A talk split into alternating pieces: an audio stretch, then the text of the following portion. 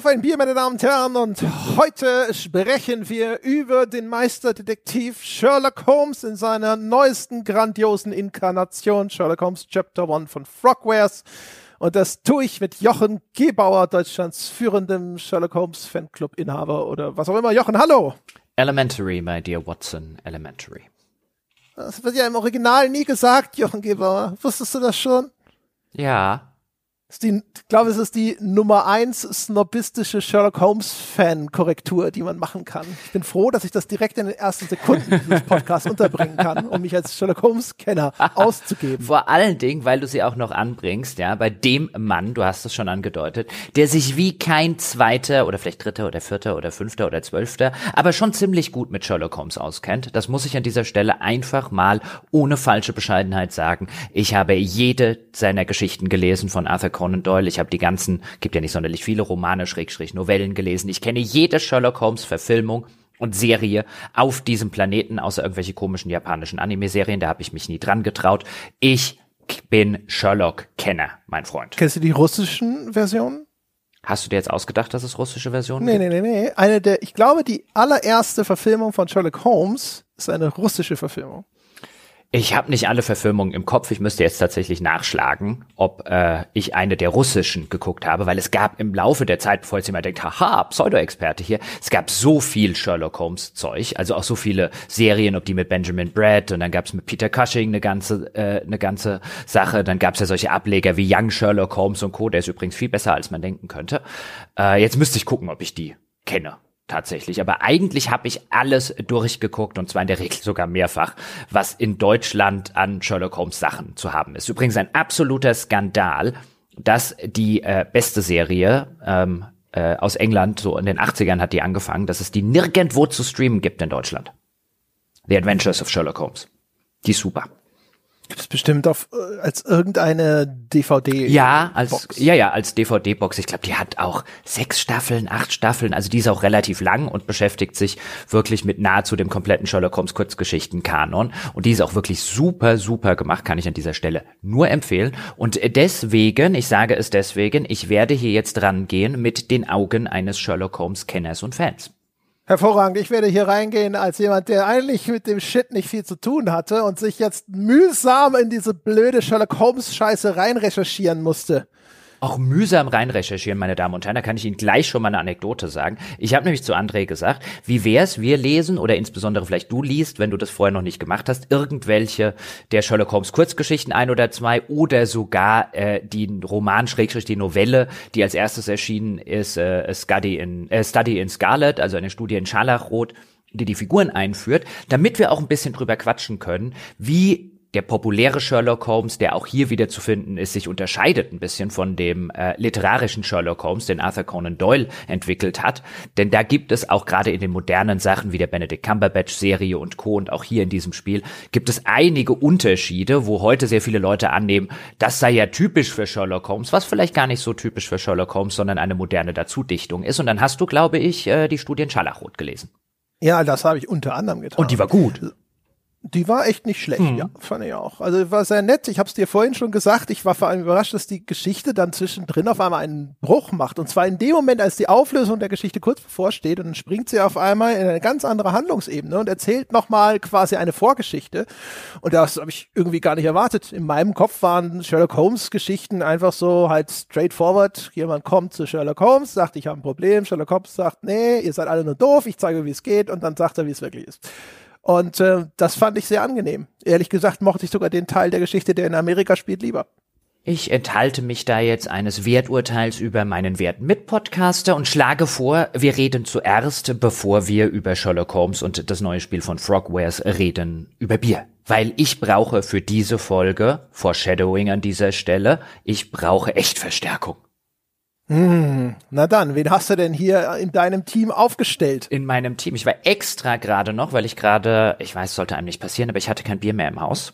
Und jetzt bin ich extra kurz vor der Folge noch schnell in den örtlichen Rewe gefahren, um mir Verstärkung von sechs kleinen Funkstättern zu holen. Ich habe nicht vor, sie alle in diesem Podcast zu trinken, aber auch das Foreshadowing angesichts, Ausgeschlossen ist es an, an, angesichts der zu erwartenden Qualität. Ich habe hier zwölf Seiten Notizen vor mir liegen und das, die beiden Wörter, die am meisten drin vorkommen, sind WTF und dumm.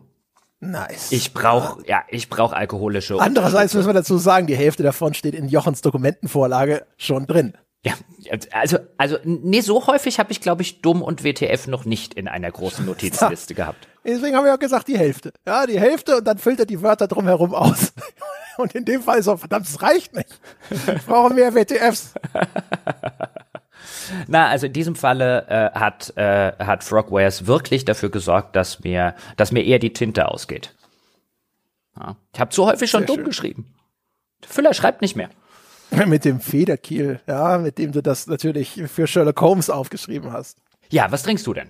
Ich habe ein Hörerbier vom lieben Nikolaus gekriegt und da hat er vielleicht sogar mit Bedacht auch noch ein Bier ausgewählt, unter anderem, ja, das, das quasi ihm gewidmet ist, nämlich das Nicobar, ein Organic India Pale Ale aus einer österreichischen Bio-Brauerei. Weiß gar nicht, wo er das kriegt bei sich in der Schweiz.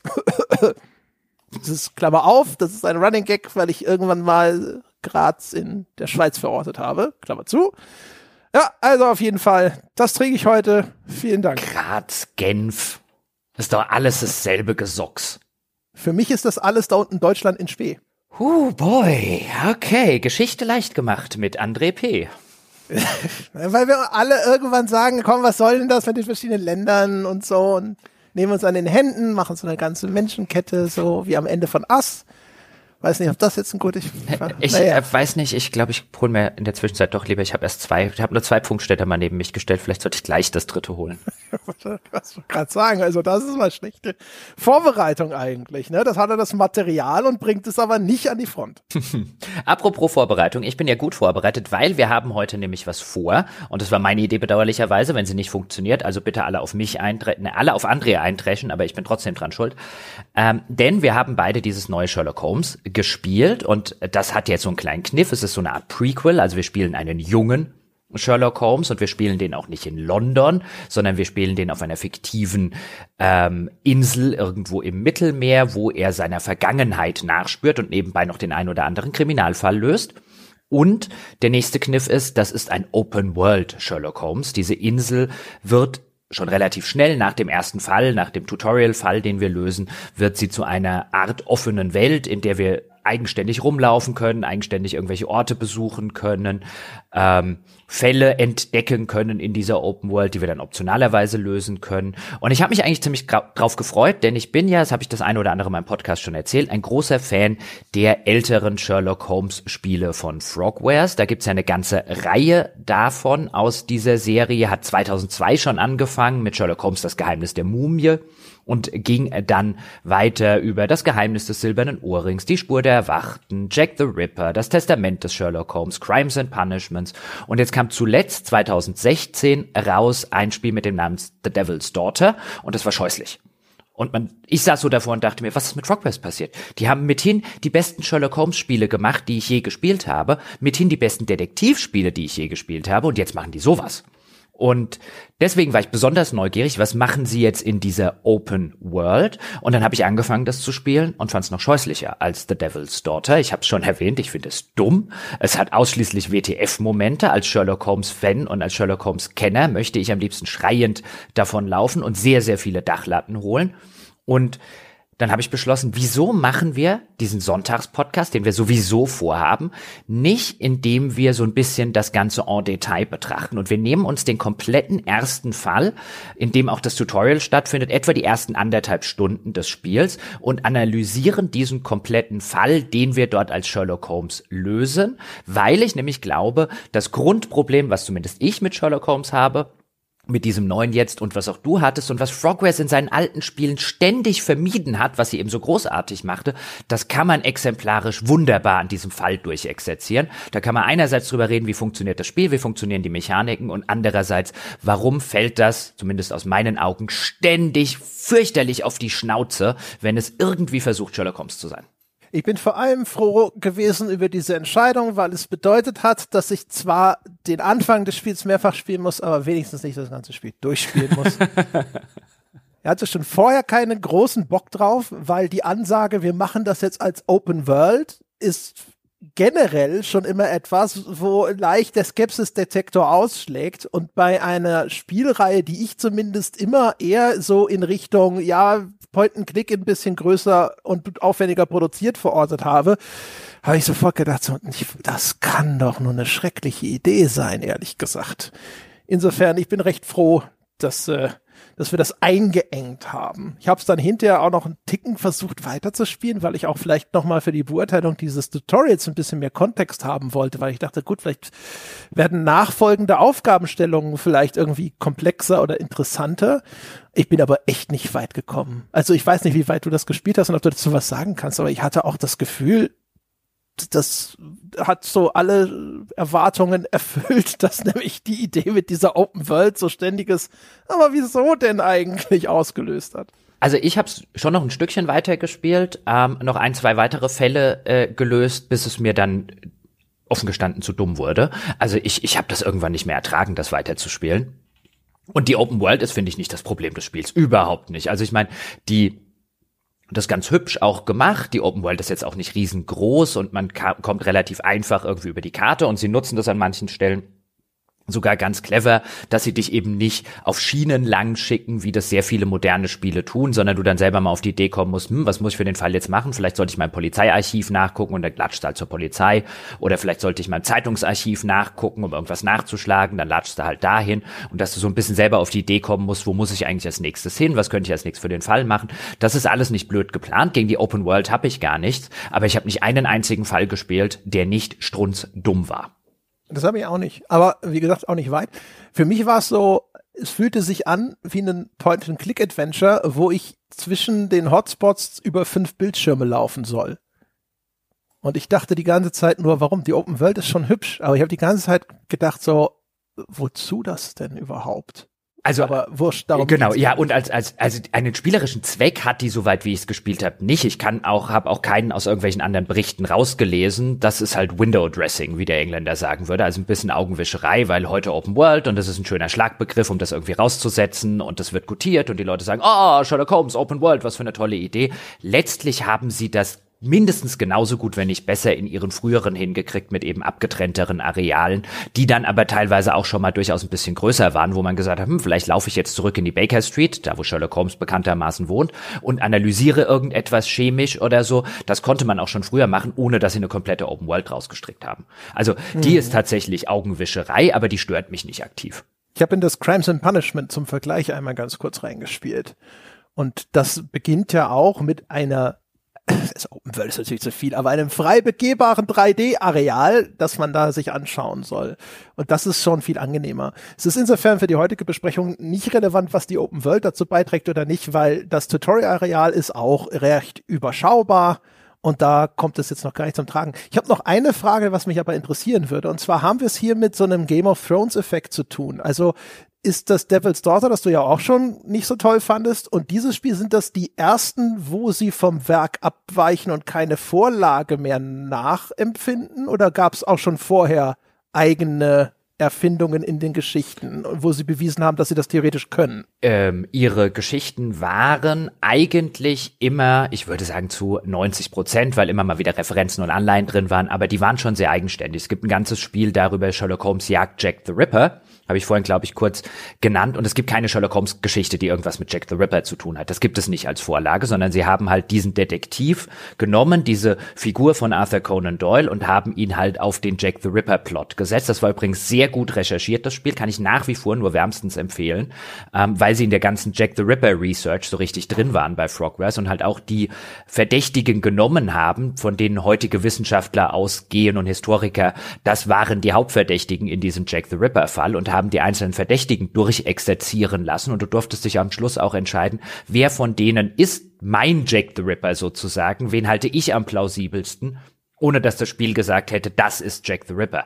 Das haben die schon sehr, sehr clever gemacht und viele von den Fällen, ich würde sagen, nahezu alles, was da drin vorkommt, sind eigene Geschichten, wo sie sich lediglich der Kulisse und eben den historischen Figuren und dem, also den fiktiven historischen Figuren und dem historischen Hintergrund bedienen. Und deswegen finde ich es so erschreckend, dass sie seit Crimes and, also mit Crimes and Punishment völlig aufgehört haben, das in irgendeiner guten Art und Weise zu machen. Also mein Tipp wäre, ist den der Leadwriter davon gelaufen. Wir fanden ja auch schon The Sinking City, was sich auch ein bisschen an dieser Sherlock Holmes Formel äh, bedient, was glaube ich letztes Jahr rausgekommen ist, ganz, ganz scheußlich. Ich weiß nicht, was bei Frogwares passiert ist. Okay. Ja, weil die Titel, ne, also du hast ja schon aufgezählt, das äh, Geheimnis des silbernen Ohrrings und sowas, das schien sich ja an irgendwelchen Vorlagen immerhin. Ja, aber es Titel gibt kein, ja natürlich, sie haben sich von der, von der Namensgebung das Geheimnis des, sehr, sehr viele ähm, Sherlock Holmes Geschichten beginnen eben mit das Geheimnis des von den Kurzgeschichten, aber das sind nicht die realen Kurzgeschichten. Okay, okay, okay. Gut. Cool, cool, cool. Ja, dann auf in äh, diese aufregende Welt. Hätten wir mal das Jack, wieso haben wir eigentlich das Jack the Ripper Ding, das Gute besprochen? Das klingt jetzt schon interessanter und ich hätte weniger hygienisch fragwürdiges Schwertfisch-Ceviche durch die Gegend tragen müssen. Ja, weil das ist das Neue und äh, das Internet hat mir gesagt, es sei total super. Und dann ist es unsere Aufgabe, unsere heilige Pflicht, ja, äh, die Menschen darüber zu informieren, dass es das vielleicht nicht ist. Nun denn.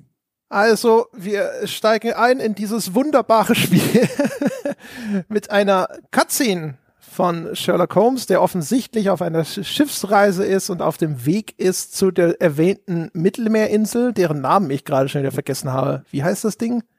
Cordona. Cordoba heißt es nicht, Nein, Cordona, Cordona, genau. genau.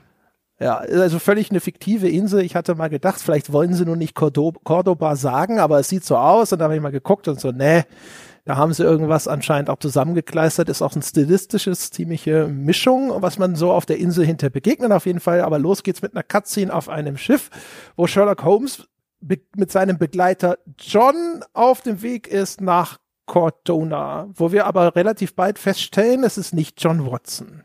Er schreibt sich ja auch nicht John. Also John Watson, also der berühmte äh, Gefährte und Sidekick von Sherlock Holmes, schreibt sich ja ganz normal John wie klassisch der Name geht, J-O-H-N. Und äh, dieser John, der hier dabei ist und auch nie mit Nachnamen Watson angesprochen wird erstmal, der ähm, schreibt sich J-O-N. Und das ist schon der erste Hinweis darauf, dass es nicht nur vielleicht nicht John Watson ist, so wie wir ihn kennen, sondern vielleicht gar nicht John Watson. Genau. Aber am Anfang, ne, du hörst ja erstmal nur, wie die miteinander reden. Man geht natürlich, also so ging es mir zumindest, ich bin davon ausgegangen, ah, okay, das ist jetzt irgendwie junger Sherlock Holmes, junger John Watson. Mhm.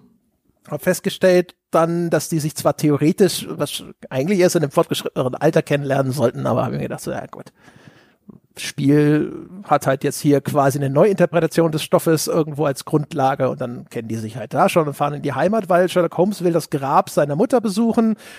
Wir kriegen schon mal gesagt, sein Bruder Mycroft Holmes, der ist der Meinung, dass das eine ziemlich peinliche Idee ist, warum auch immer.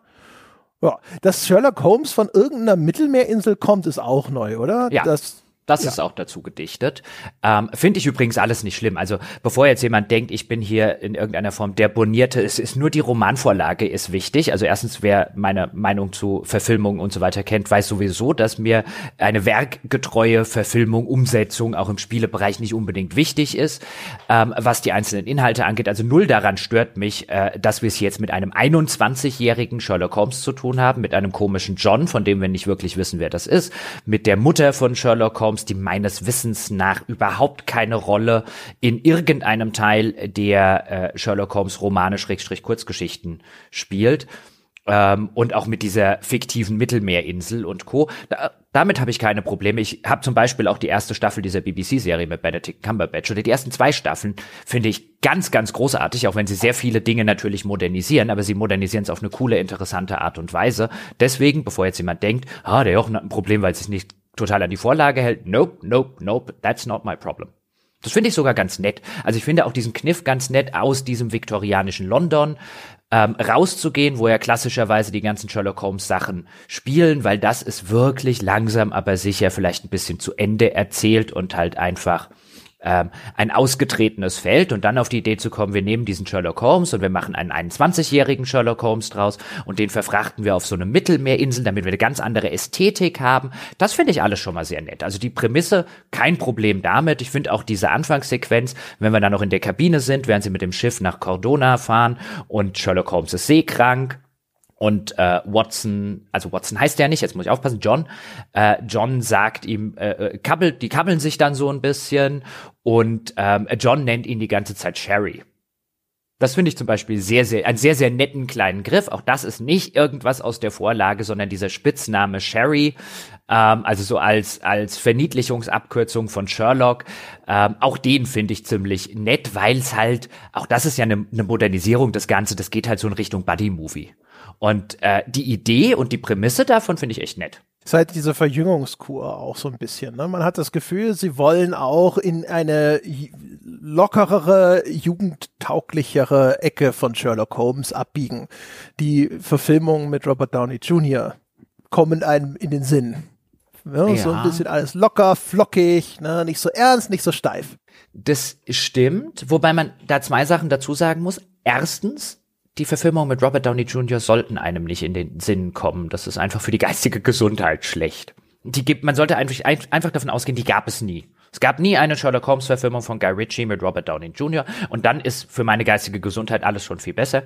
Und das noch Schlimmere ist, die waren besser als das hier. Fand die Filme ganz fluffig. Ehrlich gesagt. Vor allem den ersten nicht irgendwie mega herausragend super, aber voll irgendwie ganz fluffig. Ich hab, halt, hatte halt so das Gefühl, so von dem Vibe her, ne, äh, dass das vielleicht so ein bisschen in diese, in diese Ecke gehen soll. Auch hinterher die äh, Kampfszenen, über die wir hier sonst nicht groß sprechen werden oder sowas, hatte ich so ein bisschen den Eindruck, vielleicht möchten sie auch da so ein bisschen hin, auch von der Ästhetik her und so das war einfach nur so das, was ich halt mitgenommen habe. Ansonsten ist es ja so eine Mischung aus äh, Exposition Dump natürlich, ne? Was ist, wo sind sie, wo wollen sie hin, was hat Sherlock Holmes hier eigentlich vor?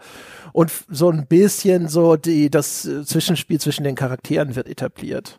Die Verjüngungskur ist ein ganz guter Punkt, weil ähm, du hast Devil's Daughter, also das Vorgängerspiel aus dieser Reihe schon angesprochen, da haben sie ja mit der Verjüngungskur schon angefangen. Da hast du plötzlich so einen Robert Downey Jr äh, Sherlock Holmes. Also der stand offensichtlich dem Vorgängerspiel schon Pate. Da haben wir schon einen deutlich jüngeren Holmes, der deutlich moderner aussieht, auch die ganzen Artworks, wenn man sich das mal anguckt. Das geht schon eher in diese Guy Ritchie-Ecke. Da haben sie es damals schon versucht und jetzt sind sie gewissermaßen in die Young Adult-Fassung davon reingehüpft.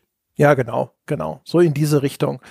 Also, hast du übrigens gesehen, welches Buch Sherlock Holmes in diesem Intro liest? Oh, das ist mir nicht aufgefallen. Hm. Ja, dein fleißiger Co-Podcaster in seiner Gründlichkeit hat extra auf YouTube sich das Intro angeschaut, um im richtigen Moment Stopp drücken zu können, weil man sieht es nur ganz kurz, wenn er das Buch in die Tasche steckt. Und er liest schon wieder dieses Crimes and Punishment. Ist das irgendwie nur eine Referenz oder ist irgendwie verbrieft, dass Sherlock Holmes irgendwie ein riesen Dostoevsky-Fan gewesen ist? Ich habe ähm, in der Studie in Scharlachrot gelesen, Sherlock Holmes interessiert sich eigentlich gar nicht für profane Literatur. Er nimmt nur Informationen auf, mhm. die ihm in seinem Job helfen. Nein, das ist wahrscheinlich eine Referenz an ihr Vorgängerspiel, aber der äh, literarische Sherlock Holmes interessiert sich tatsächlich ich wüsste auch nicht wann. Also im Gegenteil, sowas wie dem, der, der, dem, der Einführungsnovelle wird halt explizit gesagt, Sherlock Holmes interessiert sich nicht für Kunst. Ja? Kunst bringt keinen um, Kunst begeht keine Verbrechen, also sind sie, äh, ist sie, ist sie irrelevant. Sherlock Holmes hat vor allem so eine geile Theorie, ja, dass quasi, ne, du hast, dein Gehirn ist wie so ein Schrank und da kannst du halt nur so und so viele Schachteln reinräumen und deswegen kommt da keine Schachtel rein, die am Ende nutzlos sein könnte. Ja, das haben sie übrigens wunderbar umgesetzt in der BBC-Serie mit Benedict Cumberbatch. Da reden sie am Anfang irgendwie, ich glaube, über Politik und so und Watson, ähm, also Martin Freeman, von dem er gespielt wird, ist völlig entsetzt, dass Sherlock Holmes sich überhaupt nicht auskennt mit irgendetwas, was irgendwie mit der Politik oder sonst irgendwas zu tun hat. Und dann geht's mehr oder weniger darum, ihn interessiert auch nicht, ob die Erde flach oder rund ist. Das hat für ihn einfach keinerlei Bedeutung, weil in seinen Hirnspeicher passt nur so und so viel rein. Da stellt er halt nur Zeug rein, was er für seinen Job brauchen kann. Ja, genau. Hat noch keinen damit überführt, dass die Erde rund ist und solange wird diese Information auch nicht abgespeichert. Genau. Aber wie gesagt, ich finde den, den ganzen Einstieg, bis in diese ganzen Kabeleien, das schon sehr offensichtlich auf jung gedrehte, das alles hat mich gar nicht gestört, zumal das Spiel gibt es zwar mit deutschen Untertiteln, aber nicht mit deutscher Sprachausgabe. Ich die Sprachausgabe von Holmes und äh, John ziemlich geil finde. Also die haben, also ich finde, der, der englische Holmes trifft diesen jungen, jugendlich überheblichen, etwas arroganten Sherlock Holmes, den sie dort vorstellen und präsentieren wollen, echt gut. Und der Watson, so den schnippischen, äh, ironischen Sidekick, kriegt er eigentlich auch ganz gut hin. Also da haben sie zumindest sehr, sehr gute Sprecher gewählt. Ja, ja ja, die waren, die waren größtenteils schon ganz okay. Also auch da wieder für das Production-Niveau, denn wir reden bei den Frogwares-Spielen halt nicht von AAA-Sachen und dafür ist es sowohl optisch, wie ich finde, als auch akustisch echt ordentlich umgesetzt. Ähm, man muss auch an den Stellen loben, wo Lob gebührt. Kritik wird's noch, wenn wir über den Inhalt reden, früh genug geben.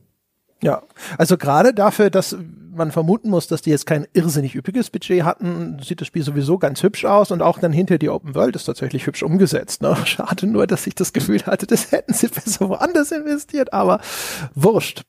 Ja, auf jeden Fall, die landen dann ja an.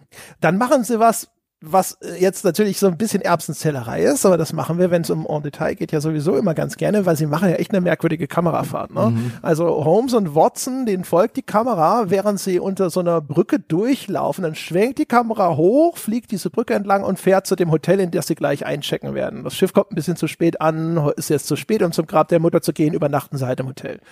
Aber dann äh, wechselt auf einmal die Tageszeit Richtung Abend. Aber diese Kamerafahrt sieht aus, als ob die einen Weg von 500 Metern hoch zum Hotel gehabt hätten. Und du sitzt da da und denkst dir, wieso hat das jetzt bis abends gedauert? Was haben die denn gemacht? Was wird mir vorenthalten? Das ist mir tatsächlich auch aufgefallen. Das ist jetzt natürlich aus dem Bereich Nitpicking, wie du schon gesagt hast, aber wir gucken hier im Detail drauf und das ist einfach eine seltsame Kamerafahrt, sie an dieser Stelle zu machen, weil sie sehr offensichtlich einen sehr hohen, also es vergeht ja auch, man sieht dieses Hotel, dass Sherlock und, und John dann einchecken werden. Und dann sieht man so wie im Zeitraffer die Zeit vergeht und wie es vom, keine Ahnung, späten Nachmittag mit goldener Sonne über der Bucht von Cordona plötzlich stockrabenfinstere Nacht wird, so in einem Zeitraffer-Ding. Und man fragt sich wirklich unwillkürlich, weil die Kamerafahrt deutlich macht durch die Inszenierung, hier ist jetzt einige Zeit vergangen, die Kamerafahrt vorher durch die Inszenierung aber deutlich gemacht, das Hotel ist quasi um die Ecke, was soll das? Also das ist eine,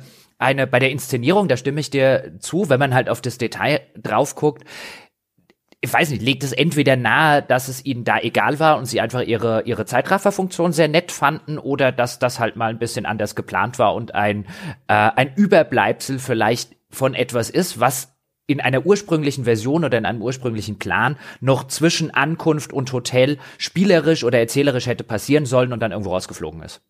Ja, ihr habt eine, eine Theorie dazu, eine völlig unbelegte Spekulation könnte man es auch nennen ich habe mir überlegt, eigentlich was da passiert, ist ja so eine Art Establishing Shot. Ne? Die zeigen dir so ein bisschen was von dieser Umgebung. Die Kamera fährt hoch, vorbei an Leuten, die da auf der Brücke stehen. Einer raucht eine Zigarette, Leute mit Zylinder laufen durch die Gegend und so weiter und so fort. Aber es ist alles, das, die, das Framing dieser Kamerafahrt ist extrem eng. Das heißt, du siehst diese Szene auf dieser Brücke, bisschen Stadt im Hintergrund und dann fährt das auch zu diesem Hotel. Und ich habe mir überlegt, das Typische in einem Film wäre eigentlich, die zwei laufen, die Kamera zoomt raus und zeigt dir diese Umgebung, in der sie sich befinden. Und das Spiel hat ja sowieso einige technische Stotterer. Es ist schon so eines, das häufig nicht ganz rund läuft. Und meine bodenlose Spekulation ist, sie hätten sowas machen wollen, aber die Kamera so rauszuziehen, macht ihnen technische Probleme und deswegen haben sie die Kamera hinter enger geführt. Das ist zumindest eine sehr, sehr plausible Erklärung, die ich mir auch ganz gut vorstellen kann. Jetzt kommen wir auf jeden Fall bei dem Hotel an und dann beginnt sozusagen jetzt hier dieser Tutorial-Abschnitt im Spiel mit der ersten herausfordernden Aufgabe, sich in das Gästebuch einzuschreiben. Ja. Beziehungsweise wir sind eigentlich noch, weil wollen wir über, über die Szene vor dem Hotel sprechen. Man startet vor dem Hotel in so einem Vorgarten. Da ist äh, ein roter Teppich, der führt zum Eingang des Hotels. Sowas ist ja immer ganz nett. Zum einen zeigt es dir an, hey, das ist hier offensichtlich keine billige Absteige. Zum anderen führt es den Spieler ganz organisch auf diese Tür zu. Ja, Willst du dazu noch was sagen oder wolltest du mir jetzt den Ball zuspielen? Ich wollte dir den Ball zuspielen, so. weil es gibt so ein, zwei Dinge, die ich zu dieser, es ist ja immer ganz nett, ne? Was entscheidet denn das Spiel? Was ist das erste, wo der Spieler die Kontrolle bekommt? In welcher Szene befindet er sich? Was kann er da sehen? Und was möchte es ihm denn präsentieren? Äh, und ich finde diese Inszenierung von dem Hotel, die finde ich schon ganz ulkig. Vor allem auch, weil es heißt ja Il Palazzo del Lusso oder so. Mhm. Und ich habe das, äh, hab das durch den Google-Übersetzer geschickt und das Ding heißt der Palast des Luxus. ja, wobei Palazzo nicht zwingend, äh, also Lusso ist wirklich schon in Richtung Luxus, aber Palazzo muss nicht zwingend Palast heißen. Also das kann auch ein Haus sein, je nach Kontext. Aber das ist schon, ich glaube, was unter dem Strich rumkommen soll, ist Luxushotel. Ja, ja, genau. Ich finde es nur so ulkig, wenn man, wenn man einen so dermaßen sprechenden Namen dafür vergibt. Es sieht schon auch eher nach Palast als nach Haus aus. Ne? Also es ist ein wirklich relativ riesiges Gebäude, das da vor einem ist. Da musste die Kamera schon ein bisschen nach oben kippen. Es hat ein paar nette, interessante Effekte. Also es hat zum Beispiel Glühwürmchen, die kreisen um die meisten größeren Bäume, also ne, alles, was so größere Vegetation in diesem Vorgarten hat, hat so kleine leuchtende Glühwürmchen und um die Lampen, die da stehen, da sind überall Motten, die um diese Lampen fliegen, grillen, zirpen. Ich finde das, äh, also erstens ist ganz interessant, solche Gestaltungsmerkmale, die kennt man, weil das die Welt beleben soll. Also gerade offene Spielwelten oder so müssen immer gucken, wie sehen sie denn nicht zu statisch aus. Und gerade eine, die jetzt kein üppiges Produktionsbudget hat und bei der man dann sehr schnell feststellen wird, dass zum Beispiel NPCs, also alle menschlichen Bewohner, die ebenfalls in diesem Hotel sind, meistens relativ festgenagelt auf ihren Positionen stehen. Da muss man halt immer gucken, dass man das irgendwie ein bisschen lebendiger macht. Dafür sind solche Kunstgriffe wie Glüh Glühwürmchen und Motten natürlich ganz cool. Ich fand aber auch, dass das mit den Glühwürmchen, das gibt dem Ganzen fast schon so eine leicht märchenhafte Atmosphäre. Und es gibt ja noch einen Kniff, über, über den wir bestimmt später noch sprechen, äh, in der Erzählung von dem Spiel, wo ich auch überlegt habe, ist es Absicht auch ähm, innen im Hotel, dass es die Decke ist mit so einem Sternenhimmel, mit so einer Art Stofftapete, die einen Sternenhimmel symbolisiert, bezogen, ob sie absichtlich so leichte traumhafte Inszenierung da gewählt haben. Möglich. Ich habe eher den Eindruck, sie wollten es halt, sie haben sehr dick mit dem Opulenzpinsel sind sie über dieses Hotel und äh, den Vorgarten und alles drüber gegangen. Also das wirkt schon sehr, sehr wie aus einem Bilderbuch im 19. Jahrhundert, ein opulenter italienischer Palazzo, der nach Luxus aussieht, äh, in dem Adlige und Co. verkehren. Also das auf mich machte das eher den Eindruck, äh, dass wir tragen mit dem ganz, ganz dicken Opulenzpinsel auf. Und dazu gehört halt auch, und natürlich im Garten, was stellt man sich bilderbuchmäßig sich vor, an einem lauen Sommerabend irgendwo in, der, in einer italienischen Bucht und dann äh, grill, äh, zirpen die Grillen und da fliegen die Glühwürmchen rum. Also ich hatte das alles so ein bisschen subsumiert unter diesem, das ist halt wirklich eine Luxusabsteige. Mm, und ja, ja, diese, diese Tausend und eine Nacht Atmosphäre. Ja, schon so, schon das, so ein bisschen. Ähm, ja, wir ja, sollten ja. ganz kurz noch über eine Sache reden, das haben wir nämlich noch nicht gemacht, die eingeblendet wird, damit wir das mal abgehandelt haben, bevor das Spiel überhaupt losgeht, bevor wir ins Hauptmenü kommen, gibt es nämlich einen Hinweis in dem Spiel und den will ich an der Stelle mal kurz einschieben, ähm, auch wenn er hier noch nicht ganz so recht hinpasst, weil wir den noch brauchen werden im weiteren Verlauf mhm. und je früher, desto besser. Und zwar heißt es, dort gibt es so eine Art, eine Art Disclaimer, bevor das Spiel anfängt. Ich lese den einfach mal auf Deutsch vor. In Sherlock Holmes Chapter 1 werden rassistische und sexistische Vorurteile dargestellt, die zur Zeit des Spiels in der Gesellschaft leider verbreitet waren. Dies schließt auch einen respektlosen Umgang mit Minderheiten und die negative Darstellung einiger Kulturen mit ein. Auch wenn dieses Klischeedenken falsch war und auch heute falsch ist, wird im, im Spiel ein Platz eingeräumt, um die Denkweise vieler Menschen zur damaligen Zeit rassist, äh, realistisch, nicht rassistisch, wiederzugeben. Ohne Aspekte auszuklammern, als hätte es sie nicht gegeben. Frogwares sind stets bemüht, glaubhafte Geschichten zu erzählen, die inspirieren, aber auch zum Nachdenken anregen sollen. Mit diesem Disclaimer starten wir überhaupt in das ganze Spiel und wollte ihn jetzt nur noch mal schnell loswerden, weil ich ihn vorher vergessen hatte, bevor wir ihn gleich brauchen werden. Die, äh, hey, da sind ein paar kritische Stellen im Spiel, aber schlagt uns nicht. Einblendung. Ja, sie ist ja eigentlich, finde ich sie noch, ähm, man hätte das Ganze jetzt ja so ein bisschen wie eine Triggerwarnung formulieren können. Ich finde aber Frogwares formuliert das schon ein bisschen offensiver. Also ich lese da weniger ein, uh, weißt du, Spiel geht auch um heikle Themen. Wenn es dir nicht gefällt oder wenn du das nicht haben möchtest, dann sei vorsichtig. Das hat ja weniger diese, diesen Ton, sondern eher so ein, wir haben das gemacht, wie es damals war. Und ja, ich weiß nicht, ob ich, ich bin da immer sehr ambivalent, diese Einblendung kann mich zum Beispiel immer noch nicht dran erinnern, das jemals bei einem Film gesehen zu haben, der entsprechende Themen aufgreift.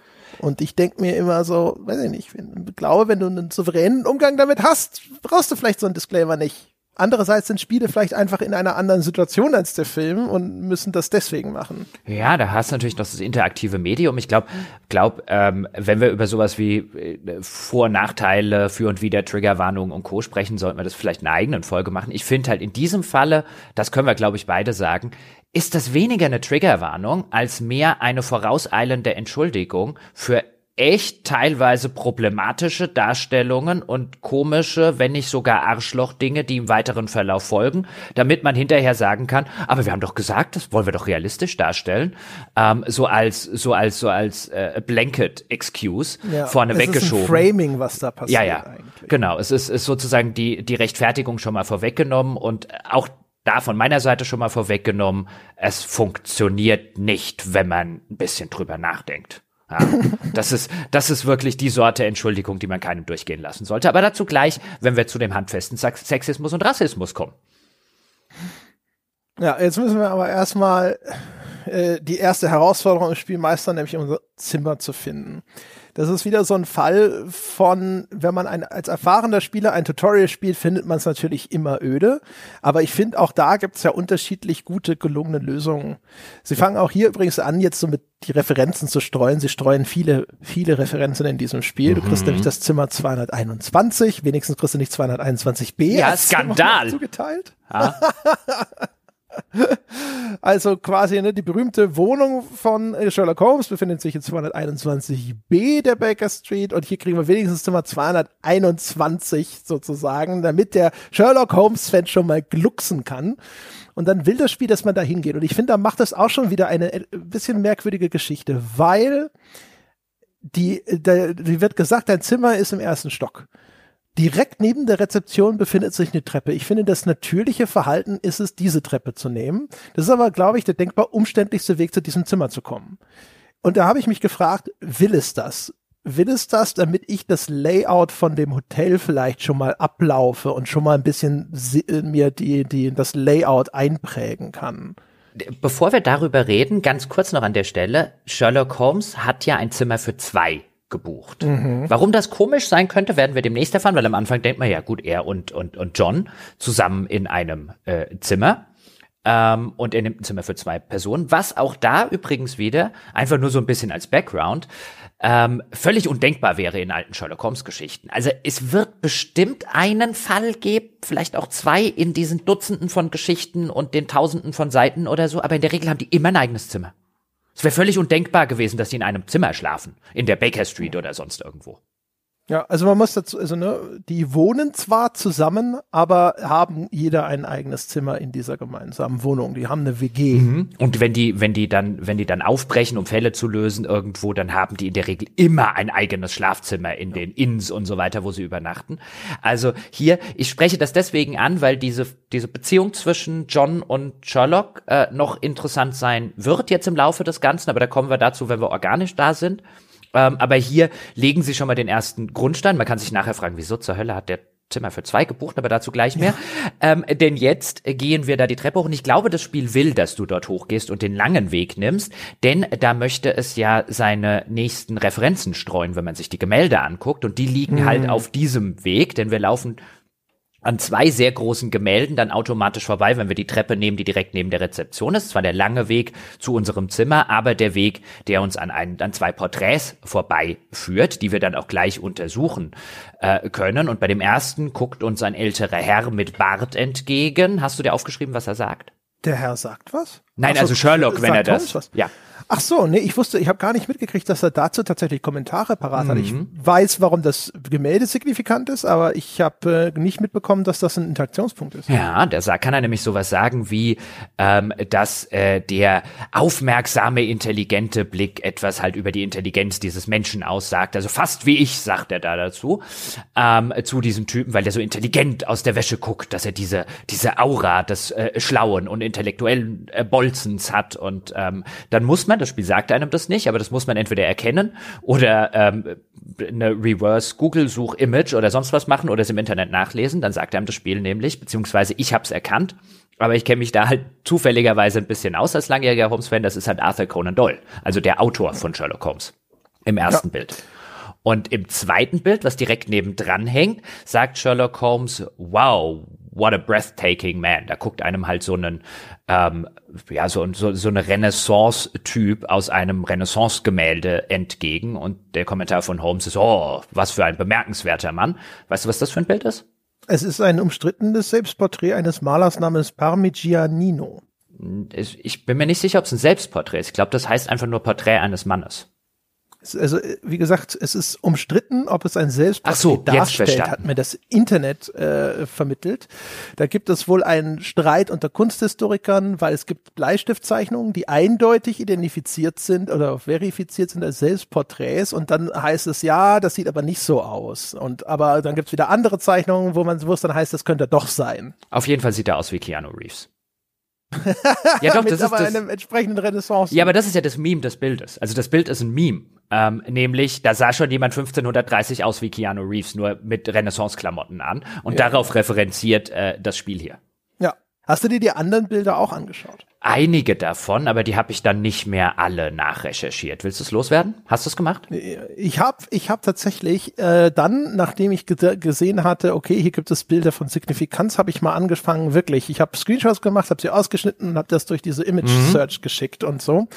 Und das ist so ein Ding, das hat aber eher dazu geführt, dass ich dachte so, äh, da ist schon vielleicht nicht direkt Willkür dabei, aber äh, dass die das Team ist nicht äh, jetzt irgendwie bestrebt, entweder in Richtung Authentizität oder Symbolismus sein äh, dieses dieses Hotel auszustaffieren, sondern vielleicht eher bisschen willkürlich, teilweise gesteuert durch eigene Vorlieben. Da sind nämlich sehr viele Bilder dabei, die stammen von ukrainischen Künstlern und Künstlerinnen.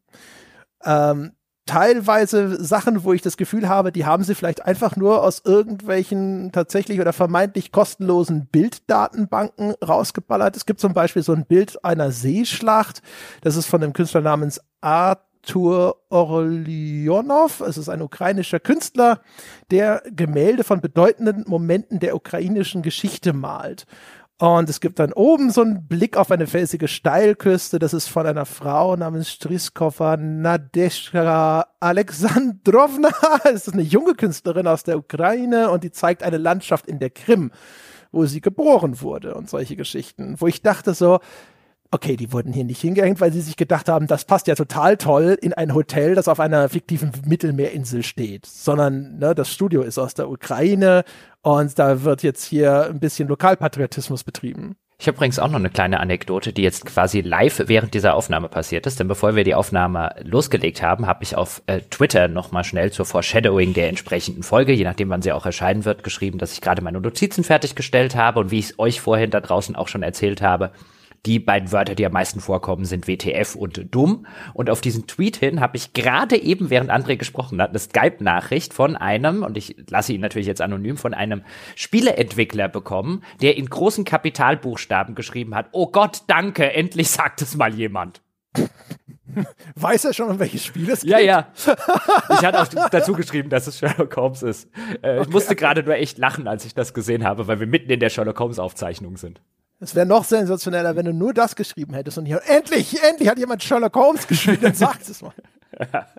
Das ist. Denn jetzt gehen wir mal weiter, würde ich vorschlagen, weil wir haben, ich, wir sind, ich bin immer noch auf Seite 1 meiner Notizen. Also wir müssen ein bisschen, ich glaube, wir müssen uns ein bisschen sputen, sonst wird es die längste auf ein Bier Folge. Ich habe noch gar nicht Spielen. angefangen zu erzählen von, ich habe mir den Cambridge Companion zu Sherlock Holmes besorgt für diese Folge. Ja, was ich dir jetzt alles erzählen könnte, Jochen, über auch äh, hier Gender Fluidity und Sherlock Holmes oder sowas, da wären wir, da wären wir noch lange hier.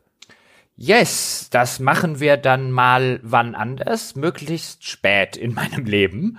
Ähm, und gehen einfach mal zu unserem Zimmer, also zu Zimmer 221, eben an den beschriebenen Porträts vorbei, können uns da schon ein bisschen in dem Hotel umgucken. Ist jetzt nicht irgendwie eine riesige äh, Level oder so, aber wirklich nett gemacht, auch die ganze Atmosphäre funktioniert. Das war alles noch die Stelle, wo ich sehr frohen Mutes über dieses Spiel war. Dann kommen wir zu unserem Zimmer. Da steht dann ein äh, Page davor und sagt uns, das Zimmer ist noch nicht bereit. Ist übrigens exakt derselbe Page, der es irgendwie geschafft hat, an uns mit Affentempo vorbeizurennen, weil vorher stand er noch draußen vor dem Hotel und hat uns begrüßt.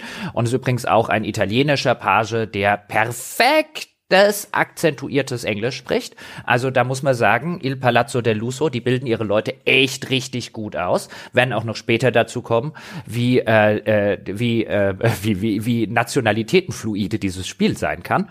Ähm, und dann kriegen wir eben gesagt, Zimmer ist noch nicht fertig, äh, wir sollen doch einfach mal unten im Restaurant warten ähm, äh, und uns vielleicht an der, du hast sie schon äh, angesprochen, an der äh, Ceviche, die es dort umsonst für alle Gäste gibt, gütlich tun.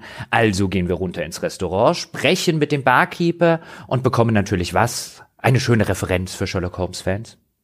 Ja, genau. Also ich glaube, im, äh, im ersten Moment, wenn du mit dem Barkeeper sprechen willst, labert dich erstmal John an und weist dich auf dieses Schild hin. Aber ähm, der Barkeeper sagt dir, wenn du keine Lust auf äh, Fisch hast, dann haben sie auch ihre Ex Benedict im Angebot.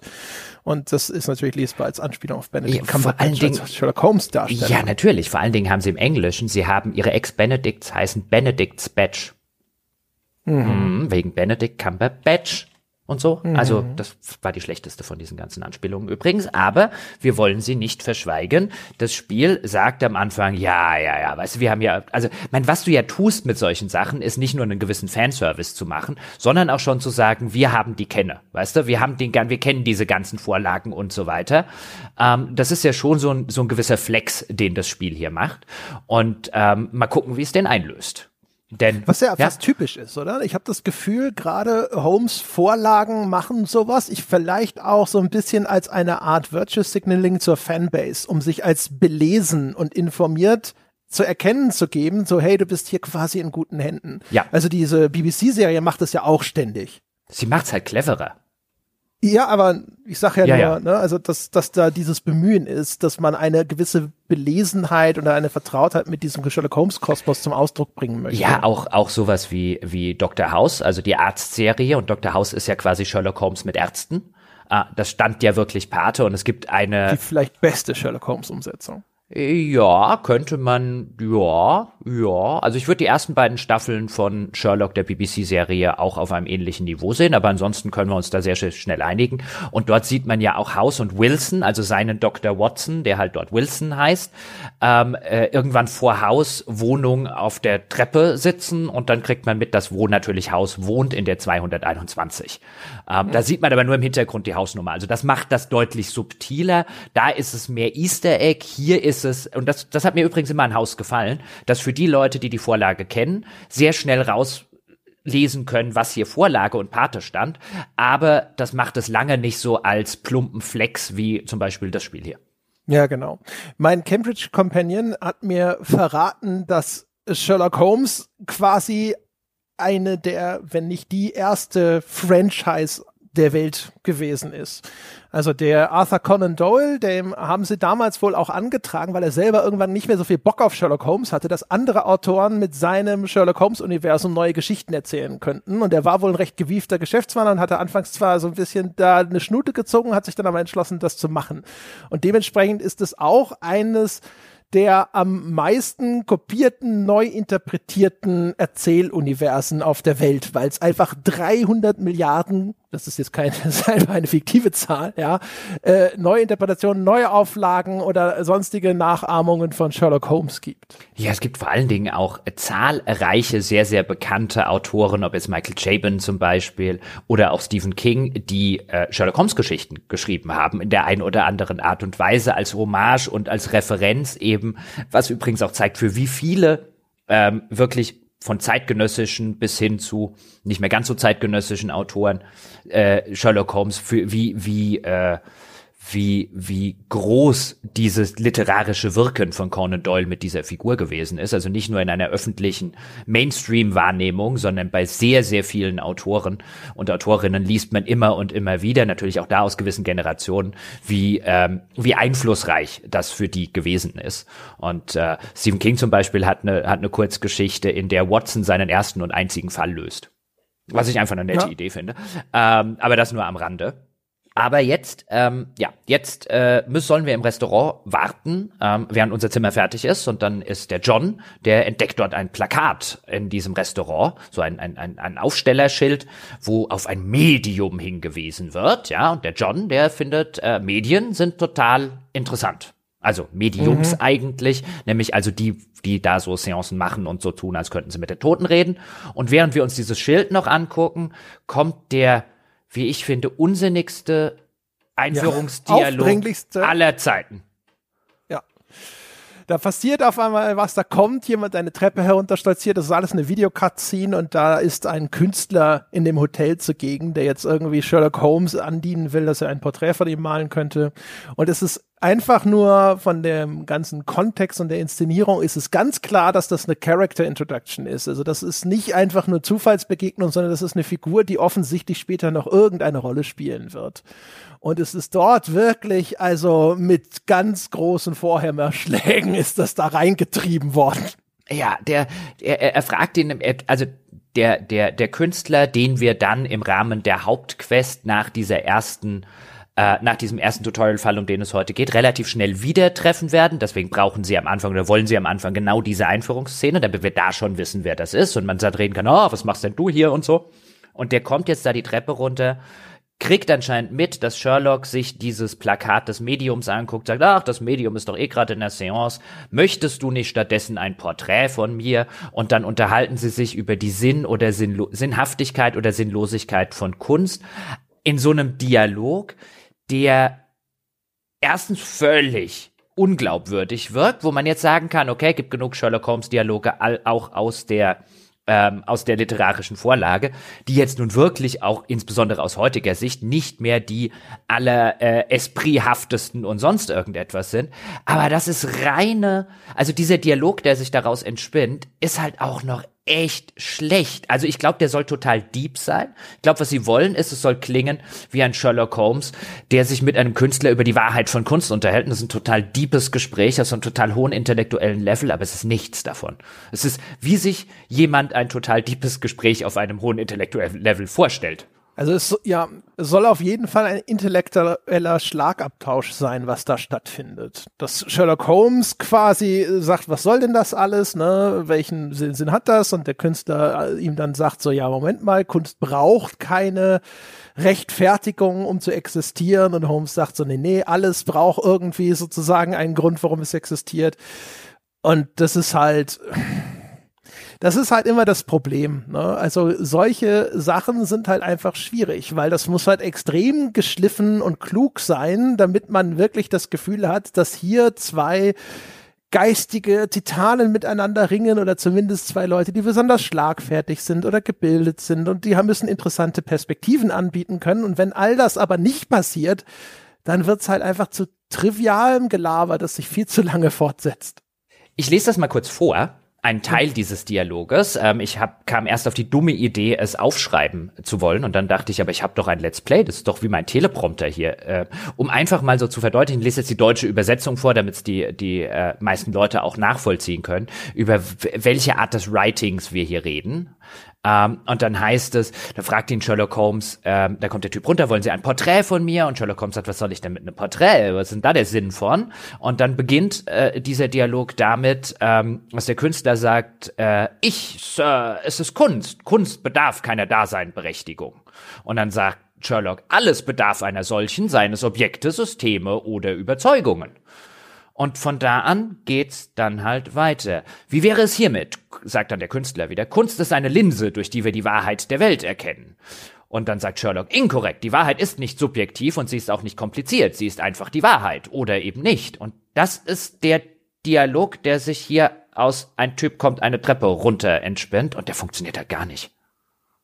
Also ich weiß. Zwei Bornierte tauschen ja. sich aus. ja, und zwar auch noch zwei Bornierte, in dem Fall Idioten. Das ist so ein Nee. Also auch niemand, der sich je mit Kunstgeschichte und so weiter beschäftigt hat, würde so auf eine solche Art und Weise oder sollte auf eine solche Art und Weise in irgendeiner Form. Das ist nicht witty, das ist nicht, äh, das ist nicht intellektuell, das ist nicht schlau, das ist halt einfach nur verbrämt.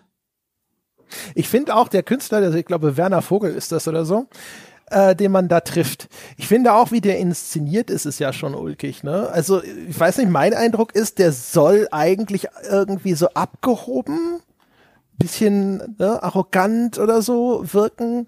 Hat eine für die Zeit irgendwie ungewöhnlich moderne Brille, hat mhm. so komische Haare und so. Er soll ja schon schmierig mich, wirken, glaube ich. Ja, genau. Ne? Also er wirkt schon irgendwie äh, ja wieselig, mhm. aber auch wie er spricht, ne, die Intonation, ich glaube, der soll halt eben wie so der ähm, affektierte, abgehobene Künstler wirken.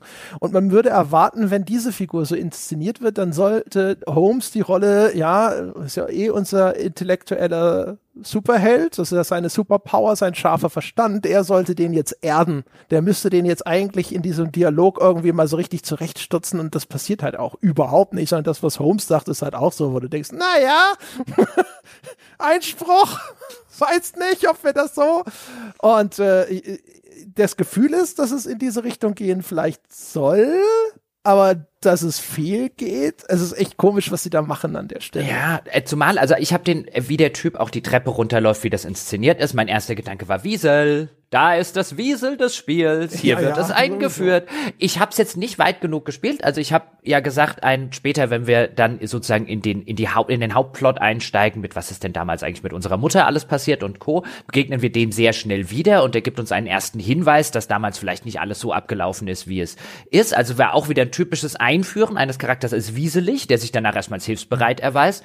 Würde mich 0,0 wundern, ähm, wenn ich hat jetzt plötzlich die Taschenuhr oder so ja, ja. unserer Mutter äh, und Sherlock Holmes so, oh, oh ja, der, der hat, der hat er halt irgendwo hinterher bei der Nachlassversteigerung gekauft. Ja, das okay. ist also ich, äh, Gott sei Dank ist Sherlock Holmes kein Detektiv. Also ich meine, als der wäre vollkommen fehl am Platze, wie wir gleich noch feststellen ja. werden. Aber mein Gott, Gott sei Dank ist das ja nur ein junger Kerl, hat ja nichts mit irgendeinem Meisterdetektiv zu tun. Aber ich finde halt, das ist so offensichtlich wieselig eingeführt, mhm. ähm, dass ich mir sicher bin, der spielt im weiteren Verlauf der Geschichte noch eine sehr wieselige Rolle. Ja, da bin ich halt auch sicher. Aber wie gesagt, also mein Problem ist so ein bisschen, wenn es als Wiesel eingeführt wird, dann verstehe ich nicht, warum dieser Dialog nicht quasi, oder wie gesagt, ich hatte so ein bisschen die Vermutung, dass sie vielleicht sogar denken, dass Holmes hier irgendwie, und wenn er aber, wenn die so auf Augenhöhe, wenn er in, eingeführt werden soll als so eine Art halbwegs intellektuell ebenbürtiger Widersacher, warum ist er dann gleichzeitig so witzelig und sowas? Weil das führt ja so dazu, dass der Zuschauer bei dieser Cutscene auch irgendwie äh, das, was der sagt, sofort in Zweifel zieht. Er wird ja auch sogar schon von hinten, ne? also die Kamera sieht, folgt ihm, wie er die Treppe runterschreitet. Man sieht ihn von hinten und man sieht, er hat schon ein Porträt von Holmes offensichtlich angefangen hinter dem Rücken. Und das wirkt auch schon so ein bisschen so wie mit falschen Karten gespielt, weil er fängt ja dann an, so ein Porträt zu zeichnen und zeigt es dann Holmes, ne, fragt ihn, was sehen Sie? Und Holmes sagt, immerhin ganz nett schnippisch, Mittelmäßigkeit. Aber ja, das ist halt alles so ein bisschen. Äh. Ja, aber wie mir da auch schon wieder Sherlock Holmes als ein, weißt du, ich finde es ganz in interessant, wie, wie sich auch die Figur dann im Laufe der Zeit bei den Interpretationen wandelt. Hier ist es offensichtlich jemand, der ein Gespräch über Kunst führen kann und danach auch Kunst beurteilen kann auf Basis ihrer Mittelmäßigkeit. Während, wie wir ja vorher schon mitgekriegt haben, die literarische Vorlage an, an diesem ganzen Dialog kein Interesse gehabt hätte. So, das ist mir viel zu dumm äh, oder viel zu egal und irrelevant. So rum wird's eher. Ähm, wo ich dann denke, hm, na, in dem Fall hätte es mir lieber die literarische Vorlage gegeben, weil auf den ganzen Dialog hätte ich voll verzichten können.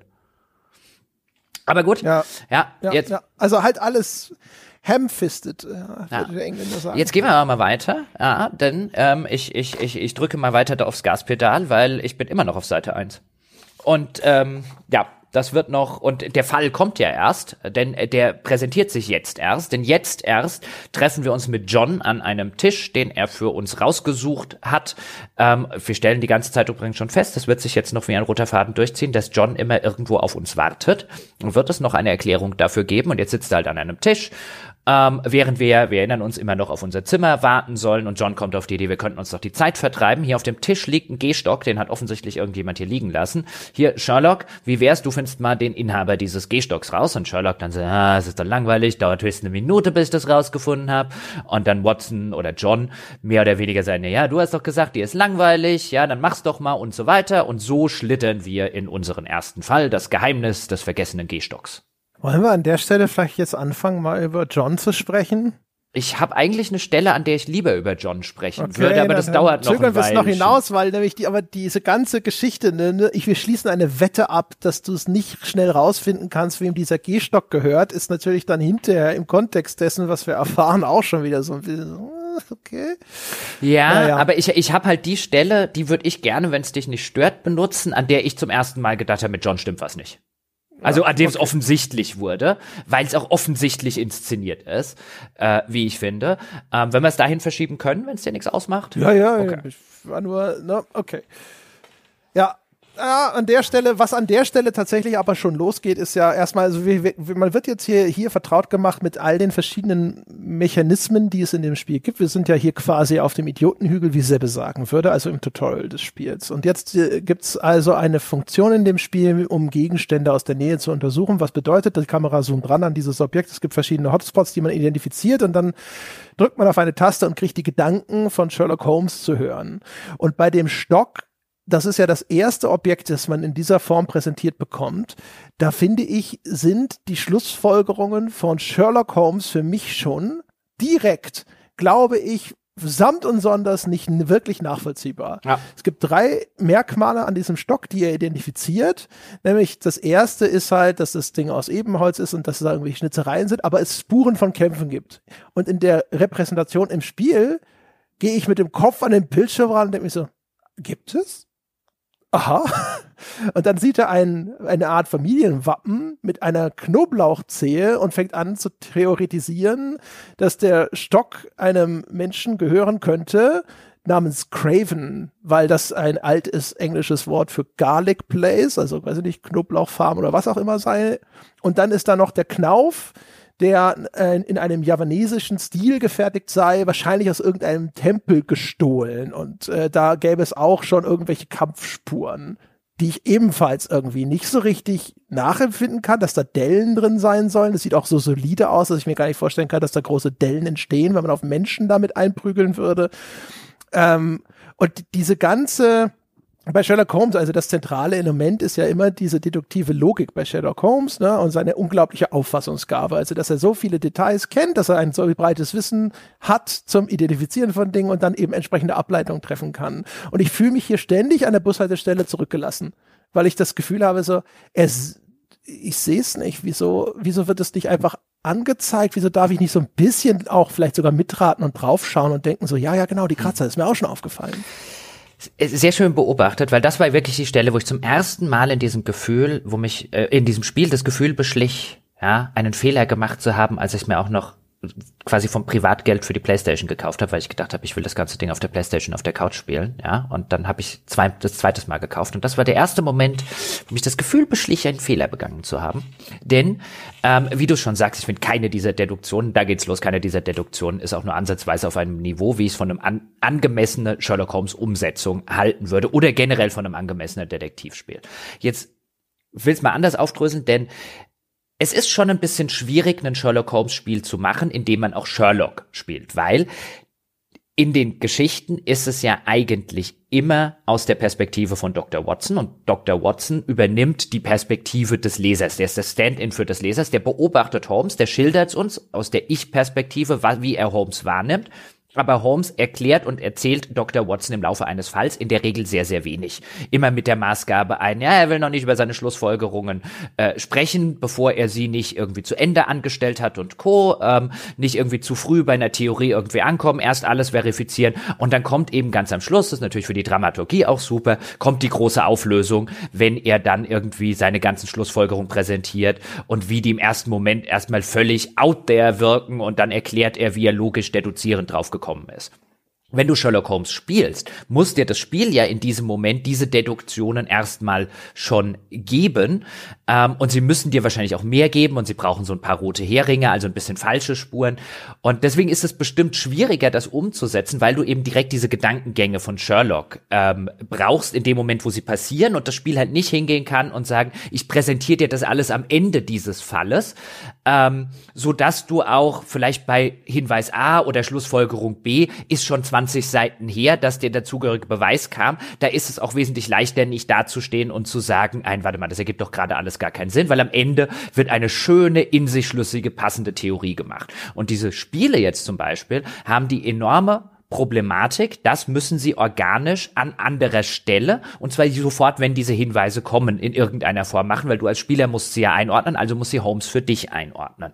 Und das haben die alten Frogwares-Spiele, haben das fantastisch gemacht und gute Holmes-Spiele machen das im Allgemeinen, nämlich dass diese Schlussfolgerungen, wenn sie schon nicht visualisiert sind in der Spielwelt, zum Beispiel weil du die Dellen selber siehst und dann selber auf so Ideen kommst, dir die Sherlock aber gut erklärt. Und Sherlock hier hat überhaupt kein Interesse. Sherlock hier sieht was, Monkey see, Monkey do, und kommt zu einer völlig also nicht abwegigen, aber eine von tausend Möglichkeiten Schlussfolgerung ist sich aber sofort sicher, dass das die einzige Möglichkeit ist. Und das ist nicht nur schlechtes Sherlock Holmes, das ist wirklich jemand, von dem du nicht möchtest, dass er in deinem Fall ermittelt.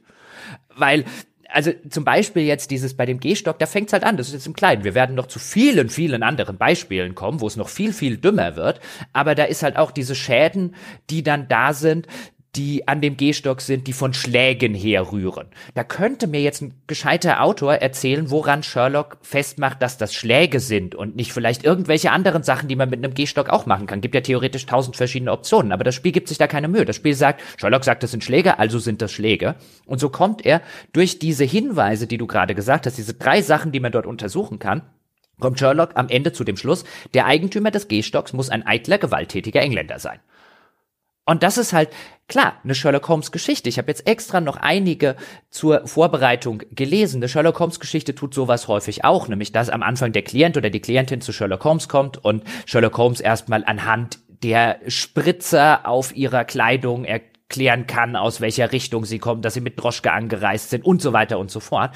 Aber Conan Doyle schildert das zehnmal plausibler, als das Spiel das hier tut, weil er Sherlock jedes Mal dazu sagen lässt, woran er anhand dieses Hinweises erkennt und schlussfolgern kann, diese Schlussfolgen, die er gemacht hat. Das Spiel macht das überhaupt nicht. Das haben die alten Frogware-Spieler haben das super gemacht. Hier ist es einfach, der Stock hat Dellen, der wird viel geschlagen, deswegen muss es ein gewalttätiger Engländer sein. Das ist keine Deduktion, das ist dumm. Ja, ich habe auch schon drüber nachgedacht, ob das Problem darin besteht, dass man selber Sherlock Holmes spielt und dass nicht eine zweite Figur erzählt von ihrer Beobachtung von Sherlock Holmes.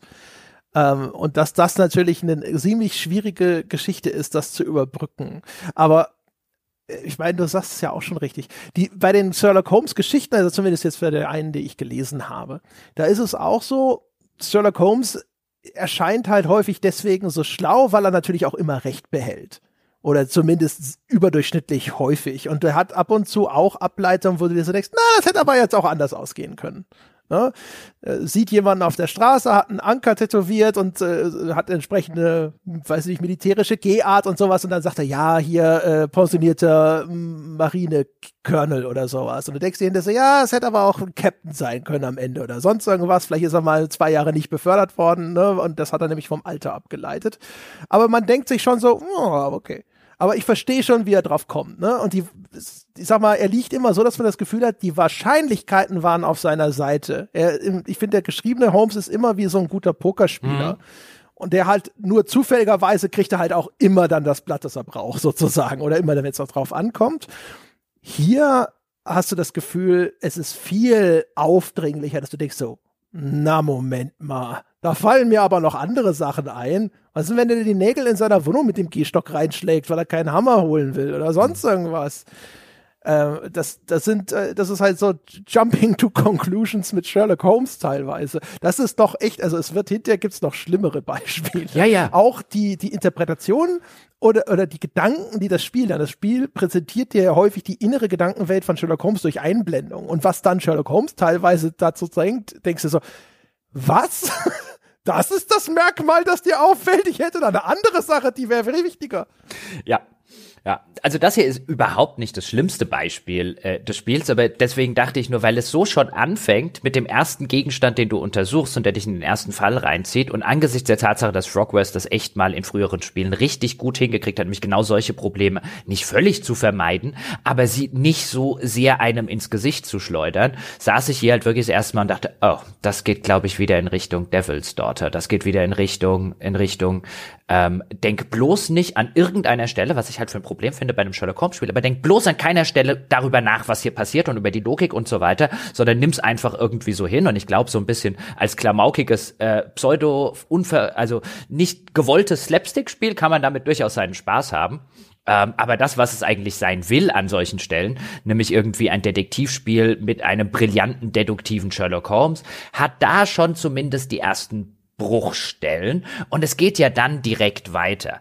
Ähm, und dann wissen wir jetzt anhand dieses Gehstocks, also denken wir zumindest, dass wir es wissen, dass der Eigentümer eben ein eitler, gewalttätiger Engländer sein muss. Ähm, und dann lernen wir als nächstes das Tutorial. Wir, wenn wir dann unser sozusagen Quest-Journal aufmachen, da sind dann eine Reihe von Hinweisen und die können wir anpinnen oder anheften. Dann werden sie gewissermaßen zur aktiven Quest und wenn wir die angeheftet haben, können wir damit zu Leuten hingehen, äh, die irgendwo in der Spielwelt rumstehen und mal gucken, ob sie zu dem Hinweis was zu sagen haben. Das wird uns hier beigebracht. Also gehen wir, weil anhand dessen wir wissen, wir suchen einen eitlen, gewalttätigen Engländer. Und jetzt laufen wir doch mal rum und fragen, ob irgendjemand was gesehen hat, welche Leute da an dem Tisch saßen und mit dem angehefteten Hinweis funktioniert das auch. Und dann sagt uns ein anderer Gast, egal zu welchem Gast wir übrigens hingehen, also ich weiß nicht, ob egal zu welchem, ich habe es bei drei oder vieren äh, probiert, ähm, die geben uns dann einen Hinweis. Und auch da übrigens die Umsetzung des Spiels, dann redet der Gast nicht mit uns, den wir dort ansprechen. Sagt, ja, ich habe da an dem Tisch, habe ich übrigens ähm, äh, äh, habe ich übrigens was beobachtet, das waren drei Leute, die da gesessen haben und so weiter und so fort, sondern das Spiel blendet dann aus heiterem Himmel eine Textbox ein. Mhm. Und dann sprichst du mit irgendeinem Zeugen und dann geht auf eine Textbox, der gefundene Gehstock. Vor uns, also das ist dann offensichtlich die Zeugenaussage, vor uns saßen drei Personen an unserem Tisch, ein Pärchen und ein ehemaliger Marineoffizier. Die anderen Gäste wissen nicht, wohin das Pärchen gegangen ist, aber der Marineoffizier hat sich wohl in den Vorgarten begeben, um Luft zu schnappen. Ich muss ihn finden, also aus der Sicht von Sherlock äh, geschrieben. Und danach sagt John direkt im Anschluss, wenn du dieses Fenster zuklickst, wetten, du schaffst es nicht, den Besitzer des Gehstocks beim ersten, äh, beim ersten Versuch zu finden. Und das ist jetzt, wird jetzt gleich noch wichtig, wenn wir den Typen im Vorgarten suchen werden. Aber was hast du dir bei diesem Textfenster gedacht? Also warum? Ja, da hatte wohl, das habe ich mir gedacht, hättest du keine Open World gemacht, hättest du Geld gehabt, das zu vertonen. Ja, aber auch hier haben wir ja noch gar keine Open World. Also ich finde es total bizarr, dass das Spiel hier sagt, hefte dir diesen Hinweis mal an und dann sagt, rede mit jedem in diesem Hotelrestaurant. Von jedem bekommst du den gleichen Hinweis, ähm, anstatt dass du mit der korrekten Person redest. Man kann ja einfach rumfragen, dann sagen die ersten drei, ich weiß davon nichts und dann kommst du irgendwann zum richtigen und dann ist der Dialog vertont. Aber stattdessen geht diese Textbox auf. Und ja, ich vermute auch, das ist genau aus diesen Gründen gemacht, weil du später in der Open World sollst du mit solchen Hinweisen rumlaufen und dann irgendwann jemandem begegnen, ähm, der dir das Richtige sagt und da das Spiel nicht weiß, wer du, wen du von denen angesprochen hast, macht es das halt als Textbox. Aber das ist so hemdsärmlich. Also. Ja. ist äh, relativ frappierender Bruch äh, auch mit der Inszenierung, die bis zu dem Zeitpunkt stattfindet weil da an, auf einmal diese Textbox dir da ins Gesicht geschlagen wird. Ähm, ja, also sticht schon stark heraus. Ich habe schon gedacht, okay, das hat sicher Budgetgründe. Ich habe auch überlegt, ob das vielleicht Gründe hat, dass sie vielleicht später, ich, ich habe gesehen, es gibt so Nebenmissionen, ob die vielleicht zum Teil irgendwie zufällig verteilt werden oder sowas und dass sie deswegen auch mit Textboxen arbeiten. Auch die Bestückung mit den Figuren, die werden teilweise so ein bisschen zufällig generiert. Wenn man das mehrmals spielt, sieht man, dass da andere ah, Figuren Warte, an anderen gleich, Stellen stehen. Gleich, gleich. Ja, ja, aber ich will nur zur Erklärung sagen. Ich freue mich dass sie mit, wenn sie dadurch, dass sie mit Textboxen arbeiten, müssen sie da zum Beispiel nicht sagen, oh, ist es eine Frauenstimme oder eine Männerstimme an der Stelle. No? Ne? Und wenn sie das dann einfach so zuweisen, dass sie dann damit äh, aus dem Schneider sind. Es ist halt eine Lösung für ein Problem, das du nicht haben musst. Ja, wie gesagt. Ne? Also das Problem haben sie sich zumindest, glaube ich, selber mit verschiedenen Entscheidungen bei dem Spiel oder dem, dem Umfang des Spiels selber aufgebunden. Und jetzt sind wir in der Situation, und da bin ich übrigens beim ersten Spielen, bin ich aus, ist das das erste Spiel seit Jahren, das es geschafft hat, vielleicht schon immer, dass ich für das Tutorial im Internet nach einer Lösung suchen musste, denn wir erinnern uns, Sherlock sagt uns, der Eigentümer, und ich zitiere, ja, der Eigentümer muss also ein eitler, gewalttätiger Engländer sein. Danach frage ich diese Gäste, die reden von dem Marineoffizier und dem Pärchen, der Marineoffizier ist draußen, dann sagt, danach sagt John zu mir, wetten, du schaffst es nicht, den Besitzer des Gehstocks beim ersten Versuch zu finden. Also, was nehme ich als Spieler hier an? Dieser Marineoffizier, den ich jetzt suchen muss, ist der Besitzer des Gehstocks. Mhm. Und der Besitzer des Gehstocks muss ein alter, eitler, gewalttätiger Engländer sein. Und John ja, sagt, ich verstehe jetzt schon das Problem. Bei mir hat es zufällig geklappt. Ja, aber so, und dann, nur weiter. Genau, dann gehe ich in den Vorgarten, da wo der äh, äh, Marineoffizier, wir uns nach Luft schnappen wollte. Und dort wird mir der Konzentrationsmodus des Spiels vorgestellt. Das heißt, wenn ich eine Taste drücke, dann äh, wechsle ich in eben diesen Konzentrationsmodus und wenn ich dann den Cursor auf eine oder einfach das Bild zentriere, wenn ich es mit dem Gamepad spiele, auf eine Figur in der Spielwelt, werden mir ein paar Informationen, die Sherlock Holmes anscheinend aufgrund des Aussehens halt deduzieren kann, von diesen Personen angezeigt. Und dann suchte ich nach dem Engländer, der gleichzeitig Marineoffizier ist. Auf diesem, in diesem kleinen, überschaubaren Vorgarten. Und da war halt einfach keiner. Und dann bin ich durchs ganze Hotel gedappt und da war halt auch einfach keiner. Und irgendwann, nach einer halben Stunde oder so, und dann bin ich wieder rausgedappt und dann dachte ich mir, da ist doch einfach keiner.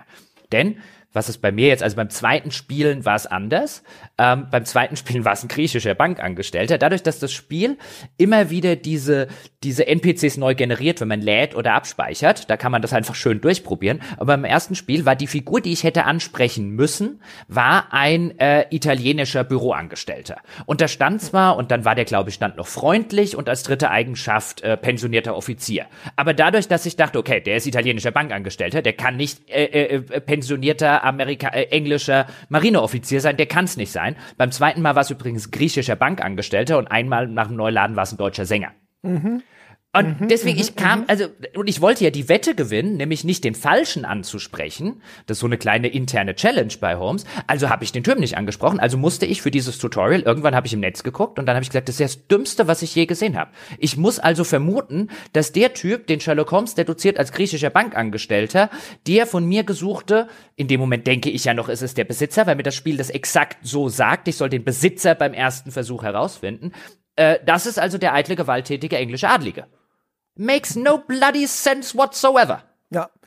Also ich habe dann halt den pensionierten Offizier angesprochen und dann hat das auch geklappt. Aber ich habe genau die gleichen Gedanken gehabt, weil ich nämlich auch dachte, ich soll doch jetzt hier schon den Besitzer dieses Stocks finden. Und dann stellt sich heraus, nein, der saß mit dem Besitzer am Tisch und der Besitzer des Gehstocks ist der Mann in dem Pärchen, das damit saß.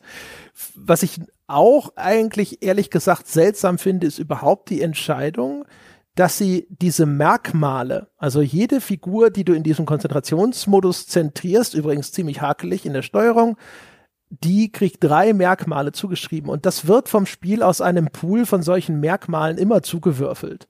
Das ist also ne, die, an der gleichen Stelle, wo eben noch eine griechische Lehrerin stand, immer früh auf den Beinen und freundlich. Übrigens, da würde mich auch mal interessieren, wie, woran der Sherlock Holmes abgelesen hat, dass die immer früh auf den Beinen ist. Ähm, na, da steht dann jetzt auf einmal der Tierquäler und dann da, danach der kordonische Abenteurer und so weiter und so fort. Und diese Willkürlichkeit, ich finde, das, das schwächt doch dieses ganze Gefühl ab, dass Sherlock Holmes, der Meisterdetektiv, hier mit einem scharfen Blick erkennt, ne, welche Merkmale er diesen Personen zuschreibt. Dadurch, dass das Spiel hier einfach erkennbar für dich einfach das so zulost. Da sind Hotelangestellte, da steht ein Page an der Wand, da geht das auch. Und der kriegt dann Zeug zugelost, wo du denkst so, okay, der kordonische Abenteurer ist jetzt arbeitet als Hotelpage. Wie ist das denn passiert? ja, ja. Erstens das und dann, es wird ja noch absurder. Dann bei diesem, bei diesem, äh, ich suche den eitlen, gewalttätigen Engländer, von dem ich immer noch denke, äh, zumindest diesen Moment, es sei der Besitzer dieses Stocks. Und dann steht da bei mir zum Beispiel griechischer Bankangestellter oder deutscher Sänger. Und egal, ob da jetzt pensionierter Offizier als drittes dabei steht, denke ich natürlich im ersten Moment, okay, der kann es nicht sein.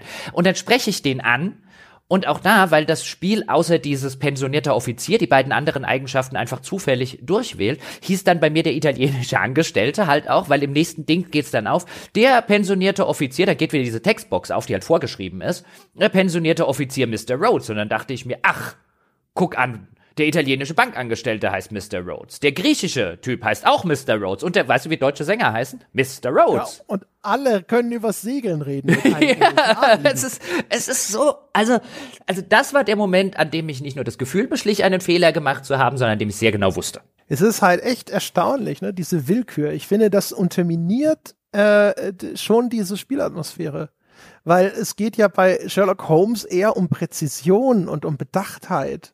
Und da dann auf einmal hier so die Lusttrommel anzuwerfen, ist halt echt eine merkwürdige Entscheidung. Also es macht dieses System wahrscheinlich einfacher zu entwickeln. Aber ansonsten. Ja, aber also das ist wirklich eine Szene, wo ich mich allen Ernstes frage, wie kann man die spielen? Im Rahmen eines Tutorials. Vielleicht hat man sehr viel Glück gehabt und es kann tatsächlich, weißt du, man hat im Lotto gewonnen und es steht als Zufallsbeschreibung über dem Kopf des Typen, ähm, äh, äh, englischer Offizier oder sowas, dann kann ich es mir noch halbwegs vorstellen. Aber mit allem, was ich da je gesehen habe, nach mehrfach Neuladen und Co. und gucken, was halt einfach durch den Zufallsfaktor passiert, ist es mir ein völliges Rätsel, wie man es schaffen kann, quasi durch dieses Tutorial so durchzukommen, wie das Spiel das gerne hätte, weil du ja auch noch die Wette mit Watson hast. Du darfst die eine Figur ansprechen, ansonsten ist sozusagen diese Mini-Quest gefailt. Wenn du das also richtig spielen willst, musst du absichtlich den falschen, den offensichtlich falschen äh, ansprechen. Und jetzt kann ich mir vorstellen, wie das passiert, also einfach weil man Trial and Error probiert oder weil man sagt, ich probiere es jetzt einfach mal aus oder so, aber wie, wie man das spielen kann, ohne an dieser Stelle zu sagen, dieses Sherlock Holmes Spiel ist fundamental kaputt, ist mir ein Rätsel. Weil also spätestens hier wird so deutlich, wie wenig Wert sie auf genau das legen, was eigentlich im, im, im Mittelpunkt ihres Spiels ansonsten zu stehen hat, nämlich logische, nachvollziehbare, glaubwürdige Deduktionen. Ja. Ja, ja, wir kriegen jedenfalls mitgeteilt, dass die beiden äh, zu dieser Seance gegangen sind. Und äh, dann können wir endlich, endlich, endlich auch diesen Seance-Raum betreten, Jochen, wo das Spiel ja sagt, Moment, ich bin doch lange nicht fertig. Wenn dir das nicht gefallen hat, warte. Ja, jetzt, jetzt wird's nämlich interessant. Dann gehen wir nämlich in den Seance-Raum. Wir erinnern uns, da ist dieses Pärchen, von dem uns der Mr. Rhodes, der deutsche Sänger, schrägstrich griechische Bankangestellte, wie heißen die alle Mr. Rhodes, wir wissen das, gesagt hat, nee, nee, mir ist der Stock nicht, denen da ist er. Also das sagt er uns eigentlich auch nicht. Sondern er sagt uns eigentlich nur, wo das Pärchen ist und wir müssen uns selber zusammenreimen. Ah, dann ist denen wahrscheinlich der Stock. Ähm, dann gehen wir in den Seance-Raum, der vorher noch versperrt war. Und dann beginnt eine, eine kleine Cutscene. Und die Cutscene, da wirst du gleich wahrscheinlich deutlich mehr darüber sagen können, wie die gefilmt ist und Co. Aber es passiert etwas, was ich sehr gerne mag, und das ist so der nächste Moment, wo man denken kann, irgendwas ist mit John nicht ganz okay. Und dann geht so eine richtig filmische Cutscene mit schnellen Schnitten los, die damit beginnt, dass ähm, John sich an ein Klavier setzt und offensichtlich die Hintergrundmusik zu der folgenden Szene anfängt zu spielen. Ja, also eigentlich ist es da und auch bei dem, es gibt ja später noch eine kleine Szene mit ihm und der Gitarre, ist es halt mega offensichtlich, dass mit John irgendwas nicht stimmt. Ich habe es trotzdem geschafft, das in dem ersten Durchgang komplett wegzuignorieren, ehrlich gesagt. Äh, du wirst dich ja erinnern, ich habe dann später, wir haben da mal kurz im Skype drüber gesprochen, was denn mit dem John Watson los ist und ich dachte so, ach ja, richtig, okay, macht Sinn. Aus irgendeinem Grund hatte ich, ich habe mich da so durch dieses Spiel gelangweilt, weil ich fand es schon zu diesem Zeitpunkt, ehrlich gesagt, alles so träge. Ich meine, man muss mal überlegen, was das auch für Aufgaben sind. Als Einstieg in das Spiel sagt das Spiel, so, jetzt suchst du dein Hotelzimmer. So, jetzt such den Besitzer eines Gehstocks jetzt rede mit dem affektierten Künstler, trag die Schwertfisch-Ceviche durch den Raum und jetzt darfst du zu einer Seance gehen. Also es ist halt einfach, zumindest für mich ist das so eine einzige Aneinanderreihung von, uh, ja, na gut, wenn's sein muss, okay. Ähm, ja, und dann, das ist halt eine merkwürdig zusammengeschnittene Szene. Ne? Das ist einerseits stellst dir so ein bisschen die Szene vor, die du dort findest, aber auch mit äh, fast schon auch wieder so seltsam Traumlogik da drin. Also da hat dieser Typ, der die Seance dort abhält, hat zum Beispiel Totenköpfe in einem Regal drapiert, um dort einfach für die nötige Atmosphäre zu sorgen. Und in dieser Cutscene bewegen die sich auf einmal, so wie als zum Rhythmus der Musik oder solche Geschichten.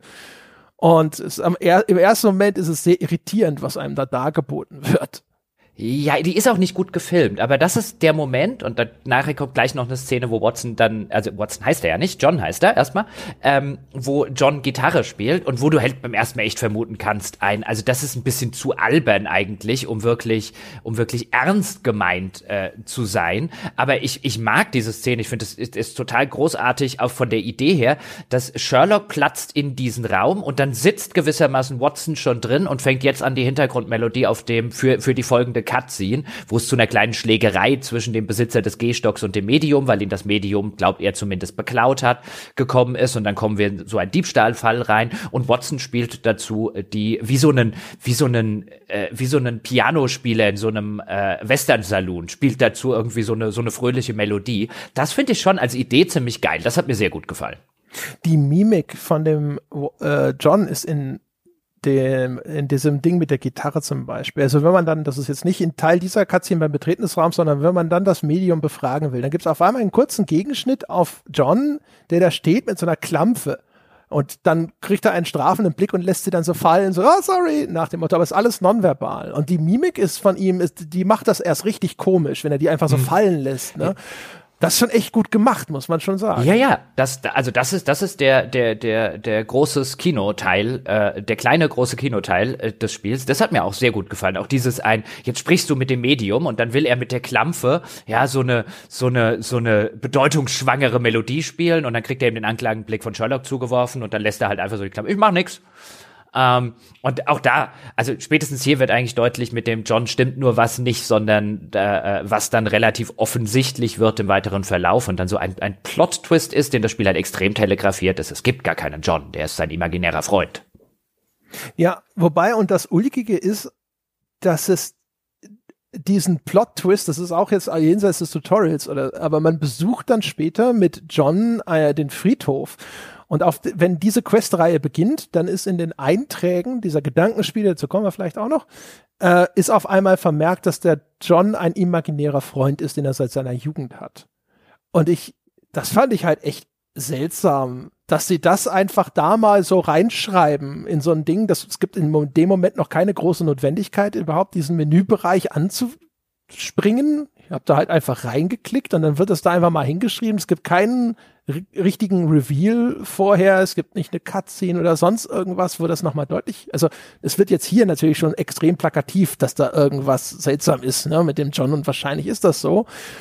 Aber sehr merkwürdig, wie sie damit umgehen ich habe so das Gefühl, ich habe dann im Internet irgendwo, wahrscheinlich Wikipedia oder sowas, habe ich mir den Plot insgesamt durchgelesen und hatte den Eindruck, dass es später auch noch einen Reveal-Moment gibt und vielleicht haben sie nur gestolpert und diesen Eintrag zu früh angelegt. Das ja, war auf jeden Fall komisch. Also spätestens an solchen Sachen, es wird neu, gleich noch eine viel plakativere Szene, wie ich finde, äh, kommen, weil jetzt ab dem Moment es auch wirklich beginnt, dass du kommst neu in einen Raum rein und Watson ist schon drin und du hast ihn da, ja, oder John ist schon ja, drin und das du hast ihn ja das, was ich damals sehen. gesagt habe. Es ist schon ulkig, wenn du ja. ankommst und der John, aber ich habe halt, ich habe echt in dem Moment gedacht so, naja, das Spiel macht halt Spieldinge. Da teleportieren sich Charaktere durcheinander, damit sie dem nicht eine eigene KI verpassen müssen und so weiter. Und die, die Idee mit dem John als imaginärem Freund, ähm, wo man auch erst so ein bisschen dahinter kommt, dass das der imaginäre Freund sein muss, ähm, weil das Spiel erstmal so ein paar subtilere und dann ein paar deutlichere Hinweise liefert. Die ganze Idee finde ich super.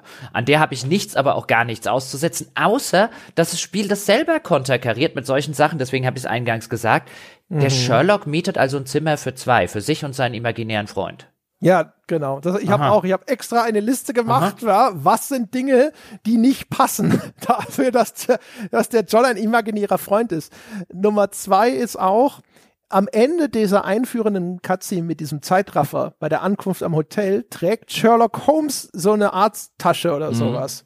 Die trägt dann, sobald man ins Spiel einsteigt, auf einmal aber der imaginäre Freund. Und diese Tasche ist dann aber auch wiederum hinterher oben vom Pagen schon ans Hotel gebracht. Und das passt alles nicht zusammen. Äh, ja, ja, aber hättest du nicht gerne den imaginären Freund, der deine Bierkästen trägt? Das wäre super. Ja, aber weißt du, und wie geht das? Und die Tasche verschwindet dann auch, wenn du an der Rezeption stehst, dann steht dann nämlich John, lehnt dann nebendran, da hat er die Tasche auf einmal nicht mehr, die hat er im Vorgarten noch gehabt, aber die Tasche ist nach da oben gekommen. Wie hat das alles funktioniert, weiß ich nicht. Aber wenn, ne, diese offene, die Eingangscutscene sozusagen ja mir noch irgendeine Art von Wahrheit präsentiert, hat sie Sherlock Holmes selber in der Tasche und dann wechselt sie zum imaginären Freund und irgendwie gelangt sie dann zum Zimmer. Das ist halt auch schon wieder komisch. Und äh, äh, man muss ja auch überlegen, eigentlich führt er die ganze Zeit Selbstgespräche. Er sitzt da mit, also gegenüber einem leeren Sessel für alle anderen Anwesenden und schließt eine Wette mit sich selber ab, dass er diesen den Besitzer dieses Stocks ausfindig machen kann. Und niemand reagiert darauf. Ja, wobei den Teil, ich meine, das, äh, weißt du, wie bei Fight Club und Co., den, den würde ich ja noch durchwinken. Ähm, das ist ja was, was es, was es häufig gab, vielleicht auch, weil man das erklären kann mit einem, der führt gar keine tatsächlichen Gespräche, sondern nur in seinem Kopf passiert das so. Er führt Kopfgespräche, aber er visualisiert sich das als normale Gespräche, weil er ja gegenüber sitzt und so. Also das kann ich mir alles noch gefallen lassen, einer, dieses Gespräch hat irgendwie gar nicht stattgefunden. Aber wenn ich annehmen soll, dass der Typ nicht nur einen imaginären Freund hat, sondern offensichtlich totalen Wahnvorstellungen leidet, entscheidet und für seinen imaginären Freund äh, Hotelzimmer bucht, ähm, dann finde ich, wird's mit der Sherlock Holmes Geschichte ein bisschen schwierig und mit seinen Deduktionen ja. und mit seiner also, Rationalität. Ja, du kommst halt wahrscheinlich wie immer damit raus, indem du sagst, das ist halt einfach nur, du siehst die Welt, wie sie Sherlock Holmes sieht. Also es ist nicht unbedingt die Realität aller anderen Anwesenden und so weiter und so fort. Ja, ich finde, ja, dass du einfach sagst, es ist halt einfach äh, quasi eine, eine Durchmischung. Ja, Für ja. dich als Zuschauer ist es sozusagen ein unreliable Narrator, was jetzt da wirklich tatsächlich echt ist und was nicht. Aber das ist halt unbefriedigend, finde ich. Ich finde vor allen Dingen einen Unreliable Narrator in einem Detektivspiel einzubauen, das auch noch quasi mit der Vorzeigedetektivfigur des Rationalen spielt, ist zumindest interessant und ich finde es jetzt auch nicht der, also die ganze Sache mit, mit dem imaginären Freund, kein Problem damit, äh, das sogar eine sehr, sehr clevere Art und Weise mit der Figur des John umzugehen und wie, wie man die einsetzen kann und Co. Überhaupt nichts gegen die Prämisse an sich, aber sie ist halt genau wie der Rest vom Spiel ziemlich hemdsärmlich umgesetzt und ähm, das klingt jetzt ein bisschen wie ein Nitpick, aber wir steigen jetzt direkt nach einigen kleineren, größeren Nitpicks, steigen wir wirklich in die Ermittlung unseres ersten großen Falles ein, weil wir haben jetzt den Besitzer des Gehstocks gefunden, stolperten gleich in irgendeine schiefgegangene Seance, es gibt eine Schlägerei, es ist anscheinend ein Diamant verschwunden. Ähm, und jetzt kommen wir an den Fall, also jetzt kommen wir sozusagen, stolpern wir in den richtigen ersten Fall, der mit einem dem Diebstahl eines Diamanten beginnt und mit einem Mord enden soll, wo dann auch sehr wahrscheinlich unser Podcast enden wird, nachdem wir den Mörder äh, identifiziert haben. Und alles, was jetzt folgt, wird wirklich so richtig dumm. Mhm. Äh, jetzt fällt es, finde ich, völlig auseinander, was die Narration und äh, den Anspruch als irgendein Detektivspiel oder gar als Sherlock Holmes Spiel angeht. Denn jetzt fragt uns dieser Typ, ja, also der, der offensichtlich englische, adlige, gewalttätige, eitle Besitzer dieses Gehstocks, der gerade eine Schlägerei mit einem Medium gemacht hat und offensichtlich irgendwie, wo ist mein Edelstein und wo ist mein Diamant macht, der fragt uns jetzt erstmal, wer, wer, wer bist du überhaupt? Was machst du denn hier? Und wie kommst du zu meinem Gehstock? Und dann will er von uns wissen, woher willst du denn überhaupt wissen, dass ich der korrekte Besitzer dieses Gehstocks bin? Ja, wie bist du überhaupt auf die Idee gekommen? Und dann haben wir das erste, ähm, eines, die erste Untersuchung eines Menschen, das wird uns im Laufe dieses Falls dann nochmal begegnen, später, wenn wir uns mit dem Medium äh, genauer unterhalten, ähm, um rauszufinden, was, was da eigentlich alles passiert ist.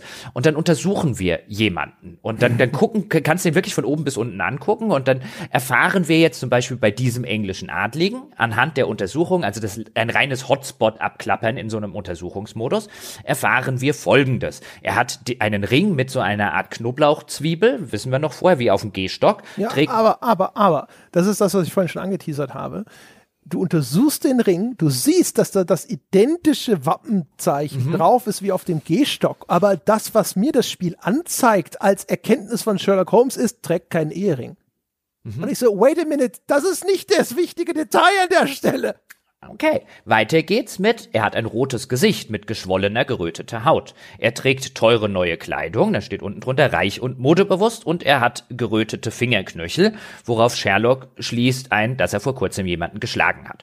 Okay, ich gehe jetzt vielleicht auch bis auf die Tatsache, was das mit dem Ehering irgendwie auf sich hat, das wirkt zumindest jetzt irgendwie anders, kann der Zwiebelring kein Ehering sein, egal. Aber okay, diese Beobachtungen nehmen wir jetzt alles so hin, hat diesen Zwiebelring statt einem Ehering, rotes Gesicht, teure neue Kleidung und gerötete gerötete Fingerknöchel.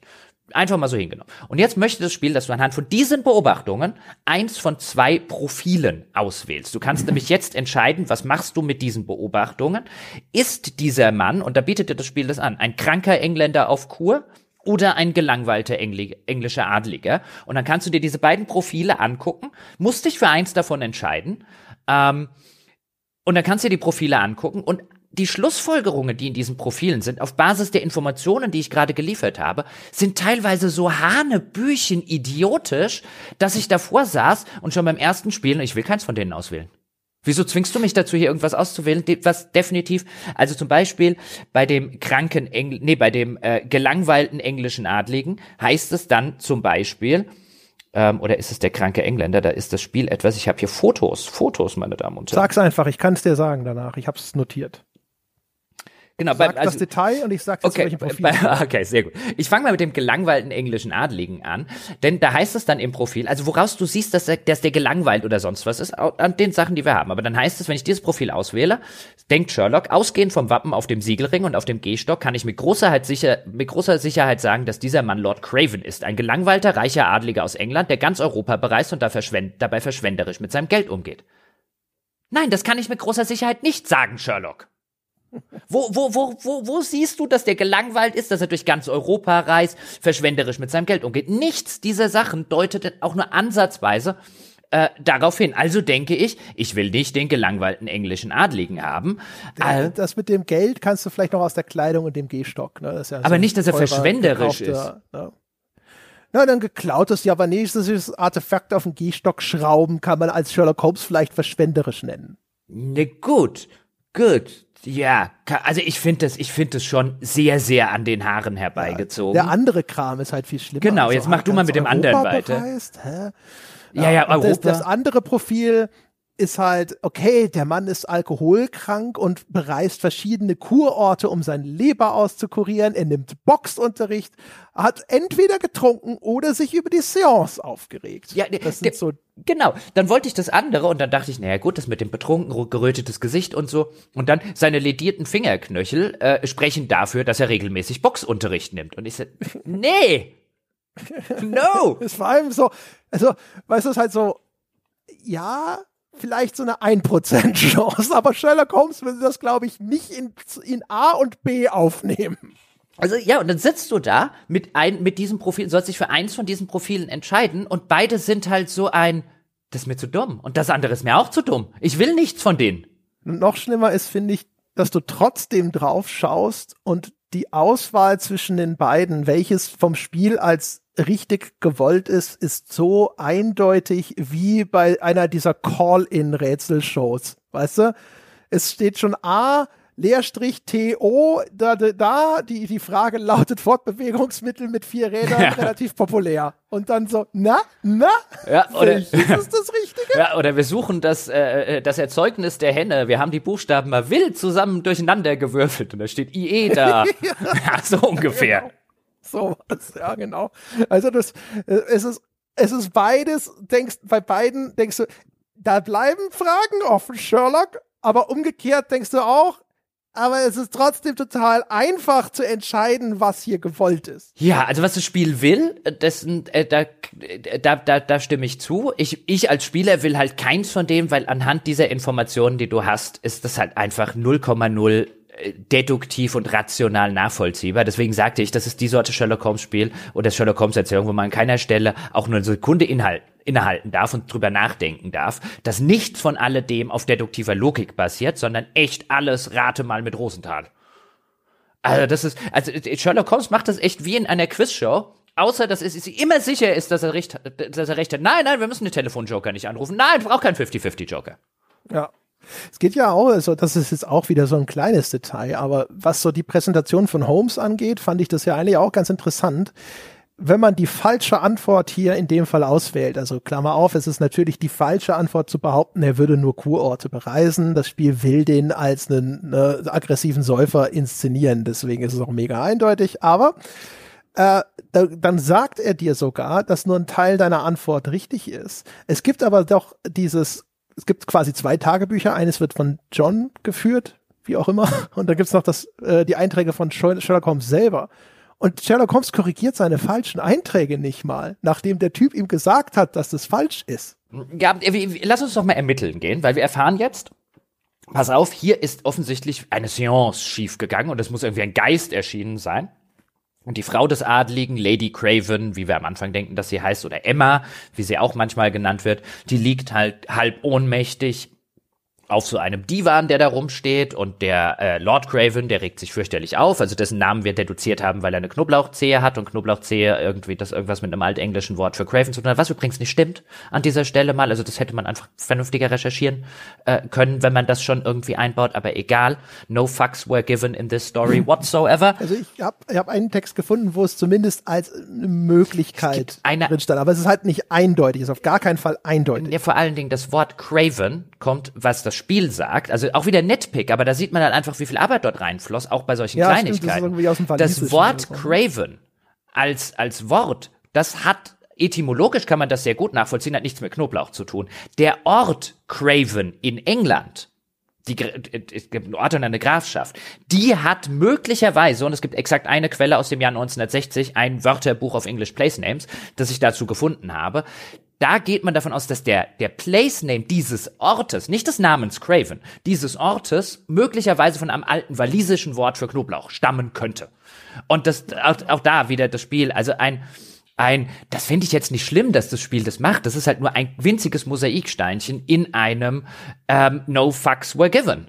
Äh, äh, Erzählung in dieser in dieserlei Hinsicht. Aber egal, jetzt durchsuchen wir und gucken wir uns doch mal an, ähm, was dort passiert ist. Also der Lord Craven vermisst seine Diamanten und ist der Meinung, das Medium habe ihm den gestohlen. Das Medium sagt, ich war es überhaupt nicht gewesen, war wahrscheinlich der er Geist. hat auch übrigens seinen seinen wirklich seinen unglaublich wertvollen Diamanten dahingeschleppt, weil seine Frau wollte mit einem ehemaligen Besitzer dieses Diamanten, einem äh, indischen Raja, sprechen. Und äh, das ist auch ganz nett, ne? Also, als wäre das nicht schon doof genug, stellt Sherlock Holmes auch noch die eine Frage, die es noch dümmer erscheinen lässt, nämlich, und Sie haben gedacht, dass der indische Raja dann mit Ihnen auf Englisch sprechen wird, oder wie haben Sie sich das vorgestellt? Und auch das Setup dafür ist schon so, du denkst dir so, boah, da nimmt jemand aus irgendeinem ohnehin schon fragwürdigen Grund ein unbezahlbares Schmuckstück mit auf diese Reise, dann lässt er sich breitschlagen, das mit zu einer Seance zu nehmen und das ganze Ding dahinter ist, macht, also es ist seltsam. Ja, und wichtig auch an dieser Stelle, no fucks were given in the story.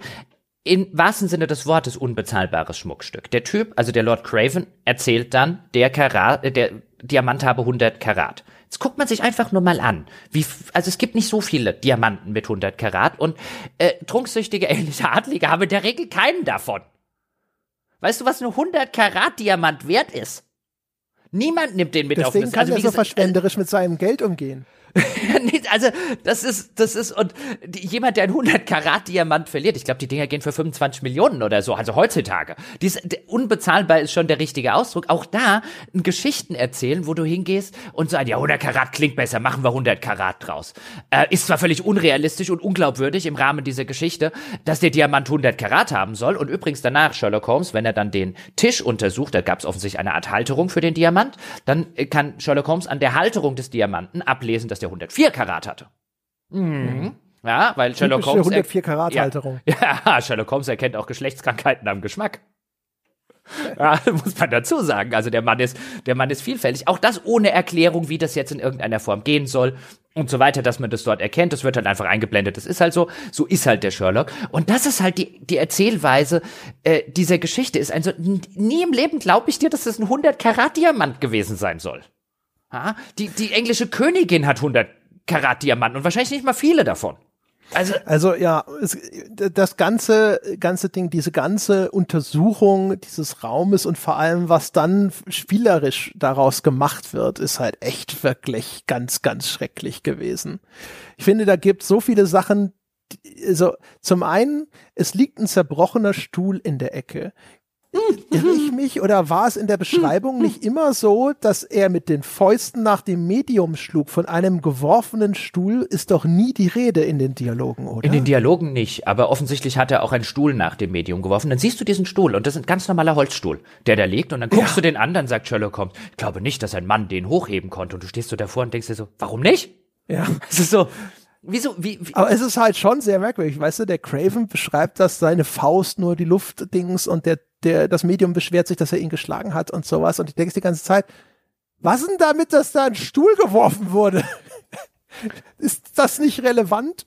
Und äh, das ist halt echt alles merkwürdig. Auch dann kommt wieder dieser Konzentrationsmodus bei der Untersuchung dieses Tisches zum Einsatz und dann äh, hast du teilweise so das Gefühl, so, wozu braucht's da jetzt diesen Konzentrationsmodus? Wo ist denn dann der Unterschied zwischen, wann muss denn Sherlock Holmes diese Konzentration anschmeißen und wann ist da, was ist mit dem anderen Modus, wo ich auf Objekte ranzoome? Das wirkt wie zwei geteilte Systeme. Das eine hat einen Namen, das andere nicht, aber es ist, ist halt, irgendwie du jetzt klapperst halt ein, nee, das ist halt Hotspot an, abklappern in unterschiedlichen Fenstern. Ja, genau, mit einem unterschiedlichen Grafikeffekt Ja. dabei. Wenn ich den im freien Spiel benutze, wird alles in so eine Detektivansicht getaucht. Hier nicht.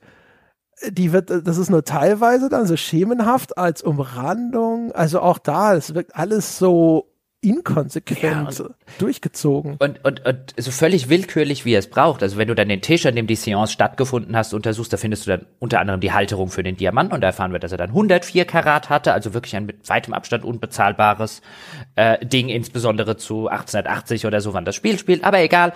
Ähm, und da finden wir dann auch, da hängt dann auch die Jacke über dem Stuhl äh, des äh, Mediums und an dem ist eine Brosche in der Form einer Motte.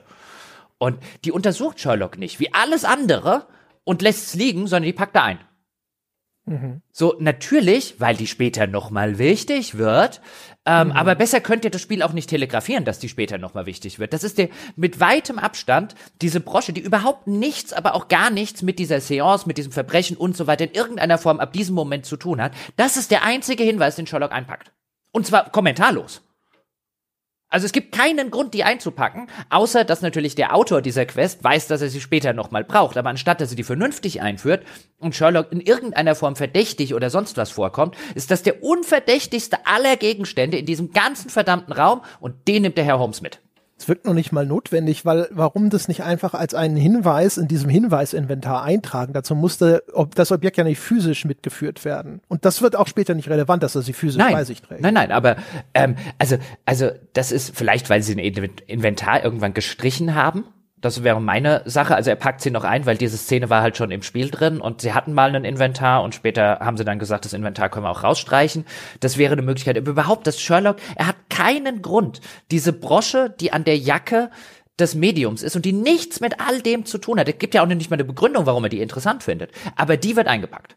Ähm, äh, also das sind halt alles so Sachen, da geht, können wir zu der Frau gehen, die ja anscheinend wegen dem Geist in der Seance und so, Spoiler, es gab gar keinen Geist, ähm, aber anscheinend ohnmächtig geworden ist. Und dann geht halt Sherlock hin und äh, sagt auf Englisch jetzt sowas wie äh, The Feebleness of Women, also die Schwächlichkeit ja, allem, der Frauen. Vor allem, er sagt irgendwie auch sowas wie erhöhter Puls, flaches Atmen und so denkst du dir so, wann hast du denn den Puls gemessen? Kannst du das auch durch Anschauen machen? Ja, wie gesagt, der kennt Dinge am Geschmack.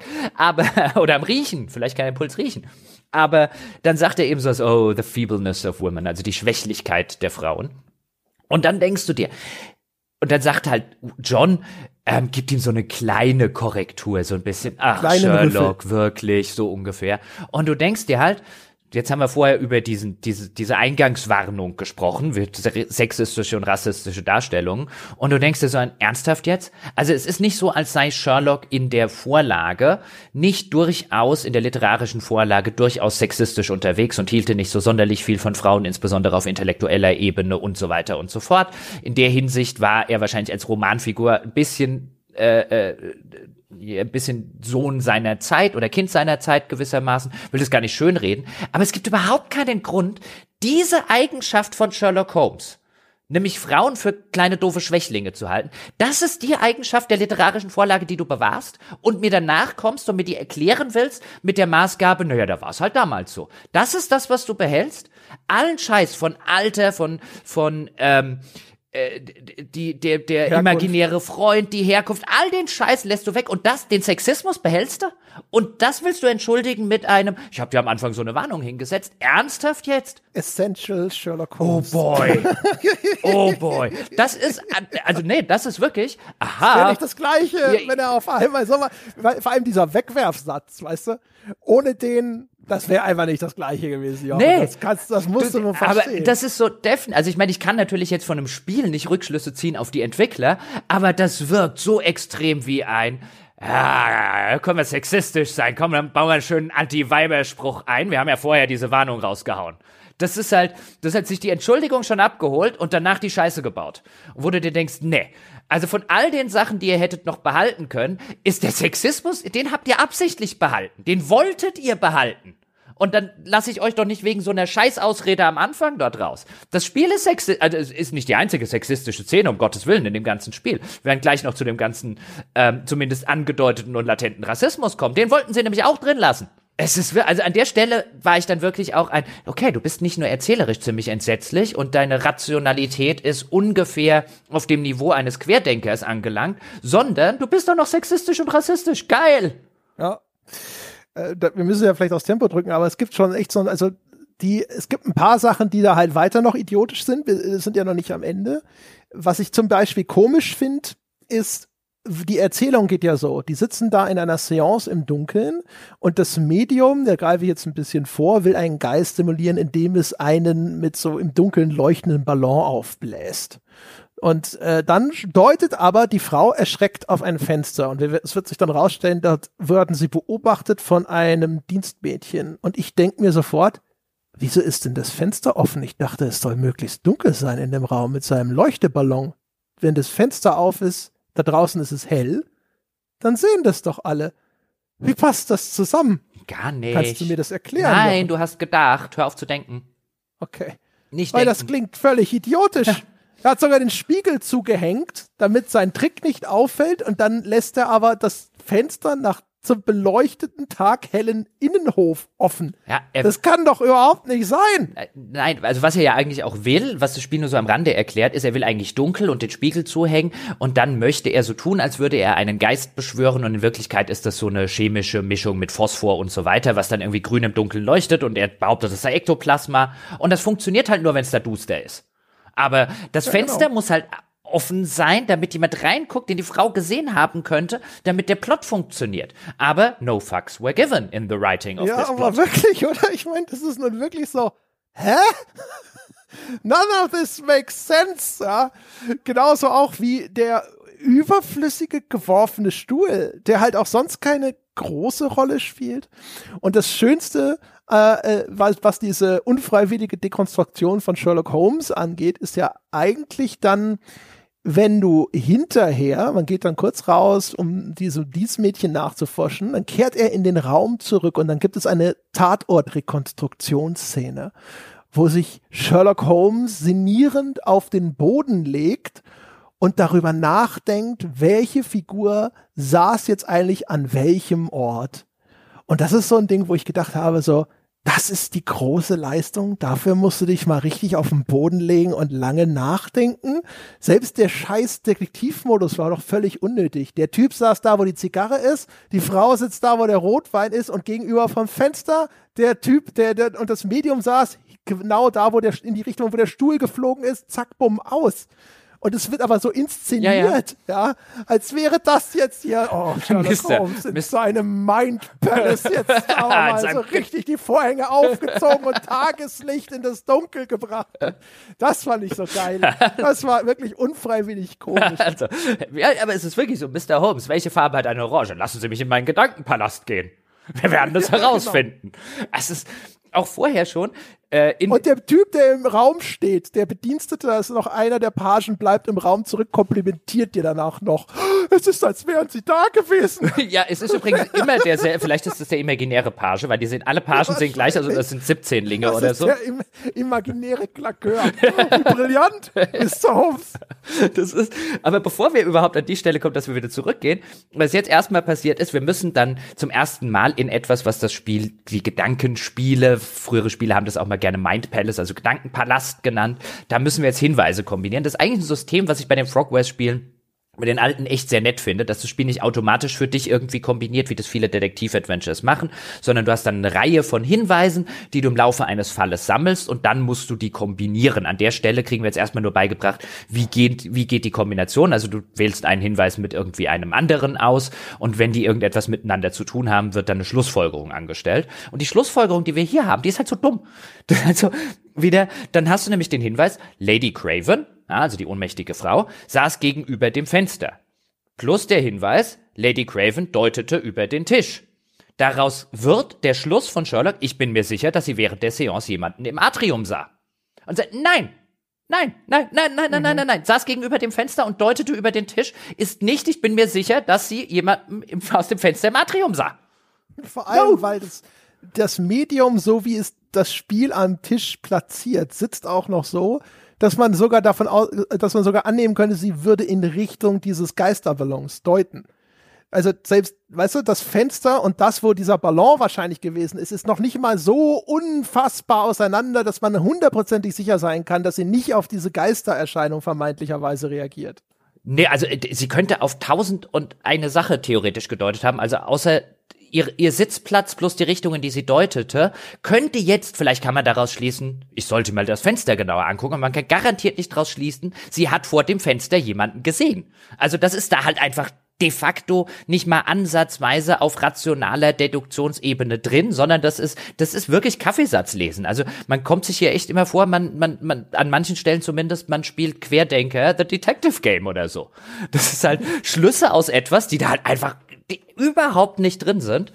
Und dann gehen wir halt in das Atrium, dann finden wir vor dem Fenster einen Schuhabsatz, den zufälligerweise die Zeugin verloren hat. Dann folgen wir den Fußspuren, ähm, auch in diesem Konzentrationsmodus, damit wir das auch mal Wieder gelernt nicht haben. für den Spieler erkennbar.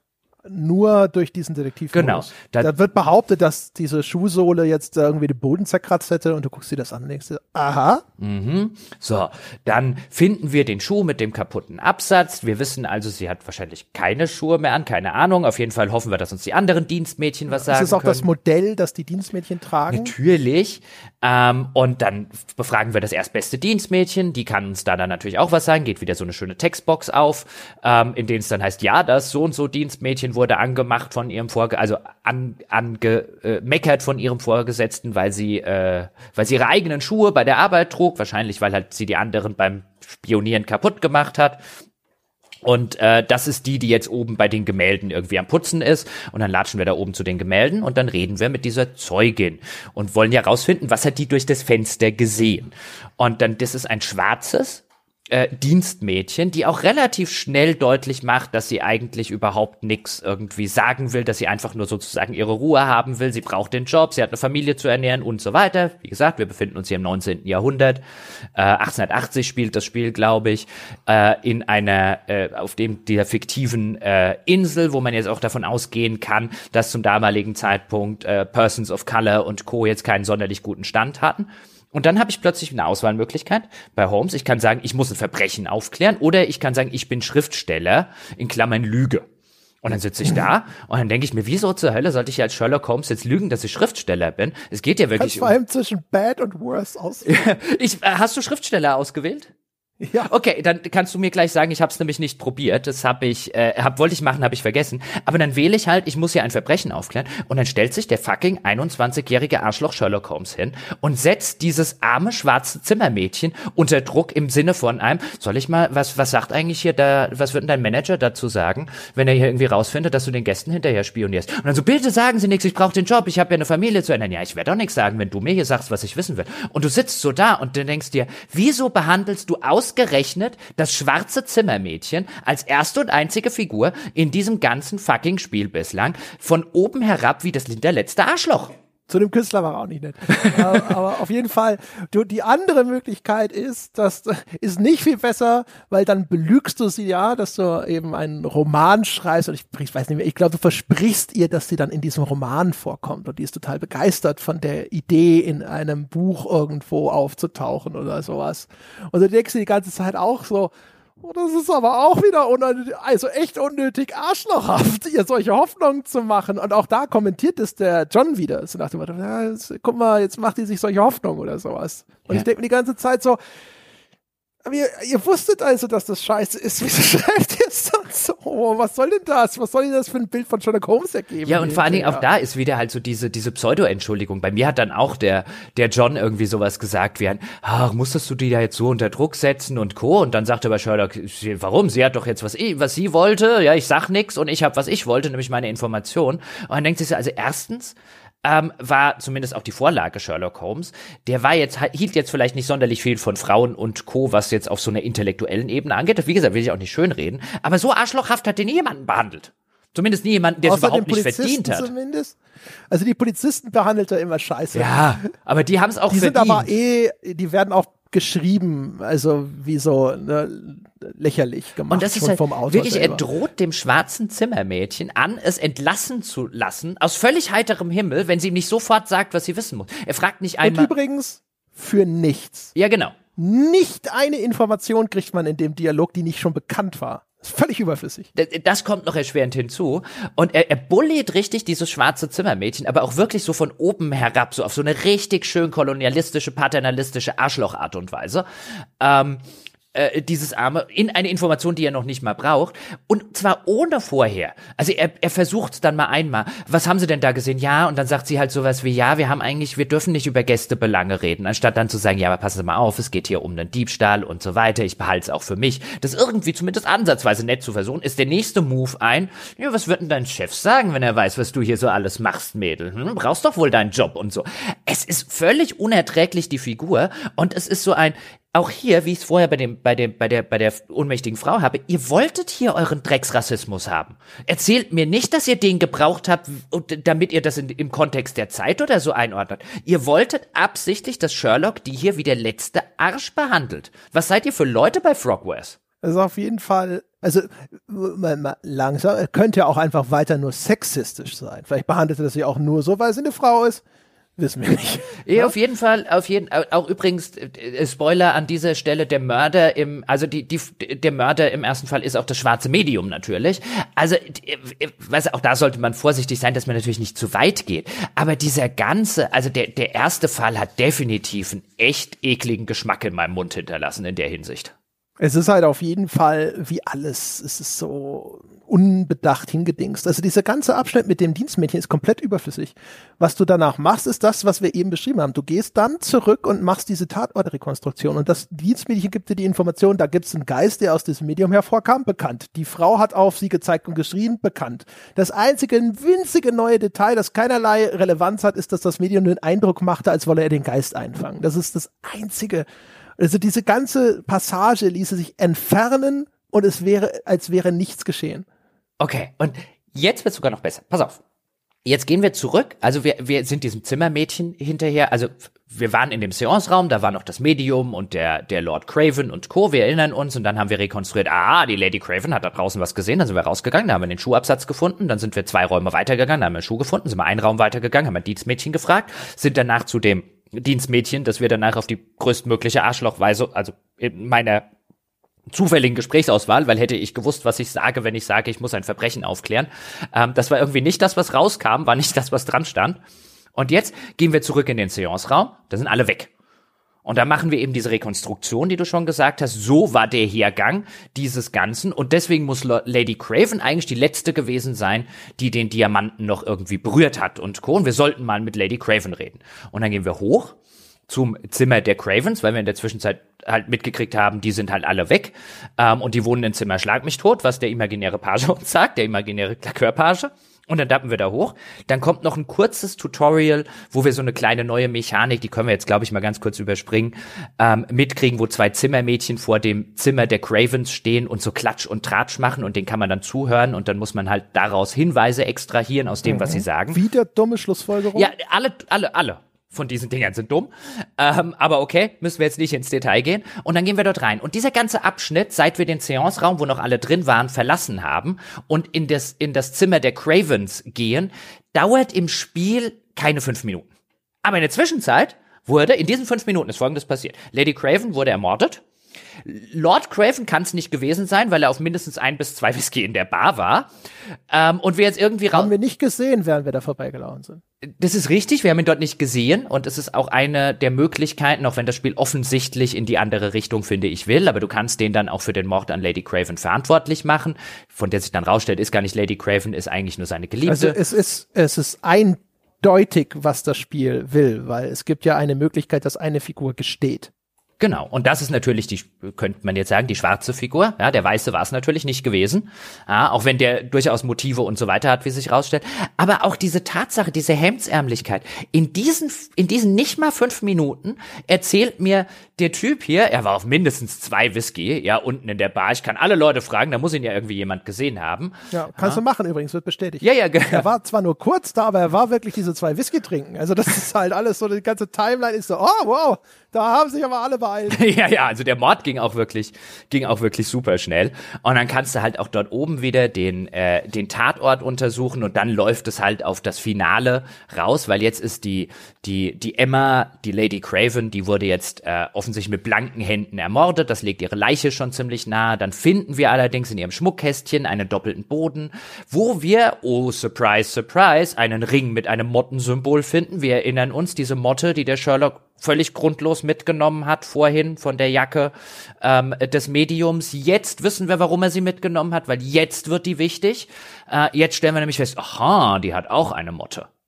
Ja, und die packt er natürlich auch dann gleich ein. Oh, da muss es irgendwie eine Verbindung geben. Und dann stellen wir auch noch fest, dass in ihrem Schmuckkästchen Schmuck ist, von dem anscheinend, das erfahren wir dann über einen Brief, den wir finden, anscheinend sie vorher behauptet hat, der sei ihr gestohlen worden. In Wirklichkeit hat sie das scheinbar nur behauptet, um eben den Lord Craven, der ihr den Schmuck geschenkt hat, zu bestehlen. Ähm, und dass das eine ganz äh, äh, umtriebige und hintertriebige äh, äh, Frau ist und äh, wir sollen jetzt entscheiden, war es der Lord Craven, der sie sozusagen aus Rache und Jähzorn umgebracht hat, oder war es das Medium, um irgendetwas verschleiern zu wollen. Und dann kommen wir, glaube ich, an die, an die, ich finde sie echt die dümmste Stelle dieses ganzen Spiels und es war bislang echt wahrlich nicht arm an dummen Stellen, aber wenn wir das Medium untersuchen? Bleiben auch vorher schon so ein paar Fragen wieder offen. Ne? Also die äh, Lady Craven ist ja gar nicht Lady Craven, sie ist nur seine Geliebte. Darauf wollte das Spiel hinaus, als es damals gesagt hat, er trägt keinen Ehering. Und wo ich gesagt habe, ja, Moment mal, aber wie wär's denn, wenn wir vielleicht erstmal sagen, Moment mal, das ist das gleiche Symbol wie auf dem Stock. So. Er hat ihr aber Schmuck geschenkt. Seiner Geliebten. Wieso muss sie ihn denn überhaupt klauen? Wieso muss sie denn tun, als ob der geklaut wurde? Hat, hat ihr das doch schon geschenkt? Äh, du, du willst von mir immer Fra Antworten auf Fragen, die ich nicht habe? Ja, also ich meine, weiß ich nicht, wenn sie ihn verlässt, dass er es nicht zurückfordern kann, weil sie sagen kann, aber kann sie sich nicht einfach verpissen mit Geschenkt dem ist Geschenk. Der wird ja nicht, Geschenkt wenn er ihr das Zeug geschenkt hat, wird das seine Geliebte ich doch jetzt dann, der wird ja nicht jetzt die nächsten zehn Jahre dabei ihr bleiben, der geht jetzt zu seiner Frau doch zurück, oder? Es ist alles. Ich naja. weiß es nicht, geschenkt ist geschenkt und wiederholen ist gestohlen, sagen sie schon in Leben des Brian.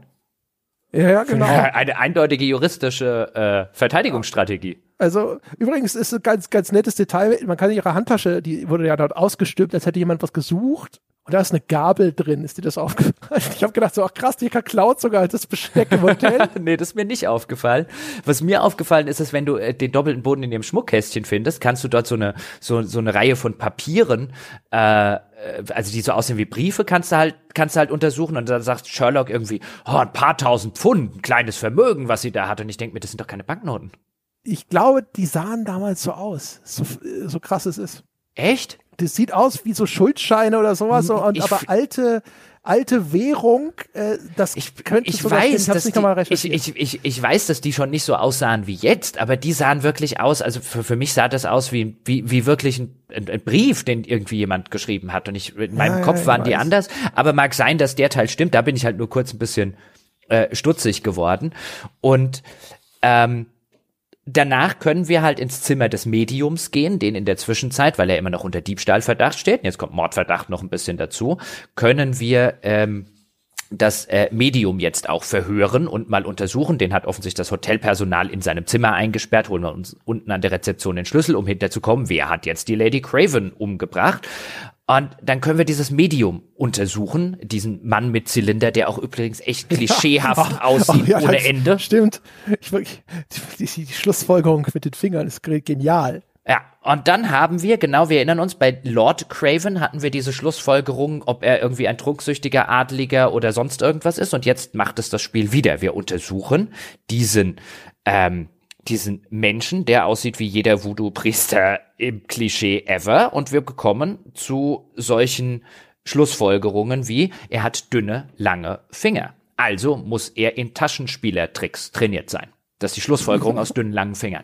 Also jetzt kommen sie auch noch mit Physiognomie. Also mit der Pseudowissenschaft drumrum. Weißt du, ich habe die ganze Zeit nur gewartet, dass wir anhand der Kopfform noch irgendwas bestimmen können. Und also das ist wirklich, genau. Ich habe mir auch die Phrenologie aufgeschrieben, weil Sherlock Holmes, was Sherlock Holmes ja auch gerade auch für seine Zeit besonders macht. Mein wunderbarer Cambridge Companion hat mir gesagt, dass es teilweise sogar Diskussionen darüber gibt, ob man äh, Sherlock Holmes der Science Fiction zuordnen kann, weil ein Merkmal der Romane ist, dass er existierende äh, forensische Methodik der damaligen Zeit sehr klug extrapoliert hat, der Arthur Conan Doyle. Und Sherlock Holmes macht Dinge, die zwar noch nicht möglich waren, aber spätere Methodik ganz korrekt vorhergesagt haben. Und jetzt ausgerechnet mit so einem antiwissenschaftlichen Scheiß anzukommen, bei dem armen Sherlock Holmes fand ich schon doppelt bitter. Ja, das ist also die, die dünnen, langen Finger und je nachdem für auch da, was wir uns jetzt entscheiden, denn auch da müssen wir uns für eins von zwei äh, Profilen entscheiden. Entweder so ein krimineller äh, äh, Hochstapler-Typ, der früher schon im Knast saß, da ist der Hinweis übrigens, äh, dass er am Hals und so geschminkt ist und die Schminke ähm, könnte ja, könnte ja sein, dass die, also was heißt könnte sein, der wird ja wieder präsentiert, wenn wir dieses Profil auswählen, wie die Wahrheit. Die ist dafür da die ganzen Knast-Tattoos zu, äh, äh, zu übertünchen. Und die Ein langen. Performer würde auch aus keinem anderen Grund Schminke nee, auftragen. Ja, und die langen Finger sind ein sicheres Indiz für einen Dieb. Und du denkst dir, ernsthaft Spiel? Und ernsthaft Autoren dieses Spiels? Und ernsthaft Autoren dieses Spiels bei einer schwarzen Figur? Die langen, dünnen Finger der schwarzen Figur sind ein Zeichen dafür, dass die ein Dieb ist? Dieses, das Schlimme Für ist. Geübte Nee, man weiß wirklich nicht, das ist das Schlimme an diesem Spiel. Ist es aus Versehen rassistisch oder ist es absichtlich rassistisch? You don't know. Aber auch die Tatsache, dass ich das quasi in der öffentlichen Wahrnehmung zu diesem Spiel nicht, nicht lese, wie kann man einen Test oder sonst was zu diesem Spiel machen, ohne diese, ähm, also gab es bestimmt jetzt auch, ich habe jetzt nicht jeden Test, jeden Podcast und so weiter gelesen, aber die, die ich gelesen habe, verschweigen völlig, was das für ein sexistisches, rassistisches Scheißdrecksding ist. Weil das ist die Schlussfolgerung und wirklich anhand der Physiognomie. Das ist eine im Kern rassistische kriminalistische Betrachtungsweise, die früher auch tatsächlich gemacht wurde. Ich weiß nicht, warum sie mir hier als Sherlock Holmes und als, als wünschenswert und als logisch und deduktiv und so weiter präsentiert wird und nicht als das Gegenteil, als der, der übrigens, wie du zu Recht auch schon gesagt hast, Sherlock Holmes schon damals war, weil der nämlich genau mit solchen pseudowissenschaftlichen Scheiß nix am Hut haben wollte. Aber Jochen, es ist doch nur so, dass sie die Denkweisen, die natürlich damals schon falsch waren, der damaligen Zeit in dem Spiel darstellen. Nee, ich glaube, sie stellen die Denkweisen der heutigen Zeit, ja, die falsch sind, aber die sie anscheinend trotzdem haben, äh, zur Schau. Zumindest anders kann ich das nicht lesen. Äh, das ist, also, mit, mit so einer Pseudo-Entschuldigung in irgendeiner Form am Anfang. Und bestimmt sind die auch der Meinung, ja, bloß weil man von langen, dünnen Fingern drauf schließt, dass einer eine diebische, kleptomanische Doofratte ist, heißt ja noch lange nicht, dass das rassistisch ist. Bitte? Also, ich würde immer, wenn Sie sagen, äh, nee, wir waren halt echt nur dumm, wir haben da nicht lange drüber nachgedacht, glaubwürdig. Die Indizien sprechen für Sie. Ich finde, in dem ersten Fall steckt schon so viel echt problematisches Zeug an genau entsprechender Hinsicht, dass man problemlos hätte streichen können, weil es ja noch nicht mal Bestandteil des damaligen Sherlock Holmes ist. Ja, den haben sie neben noch dazu gedichtet.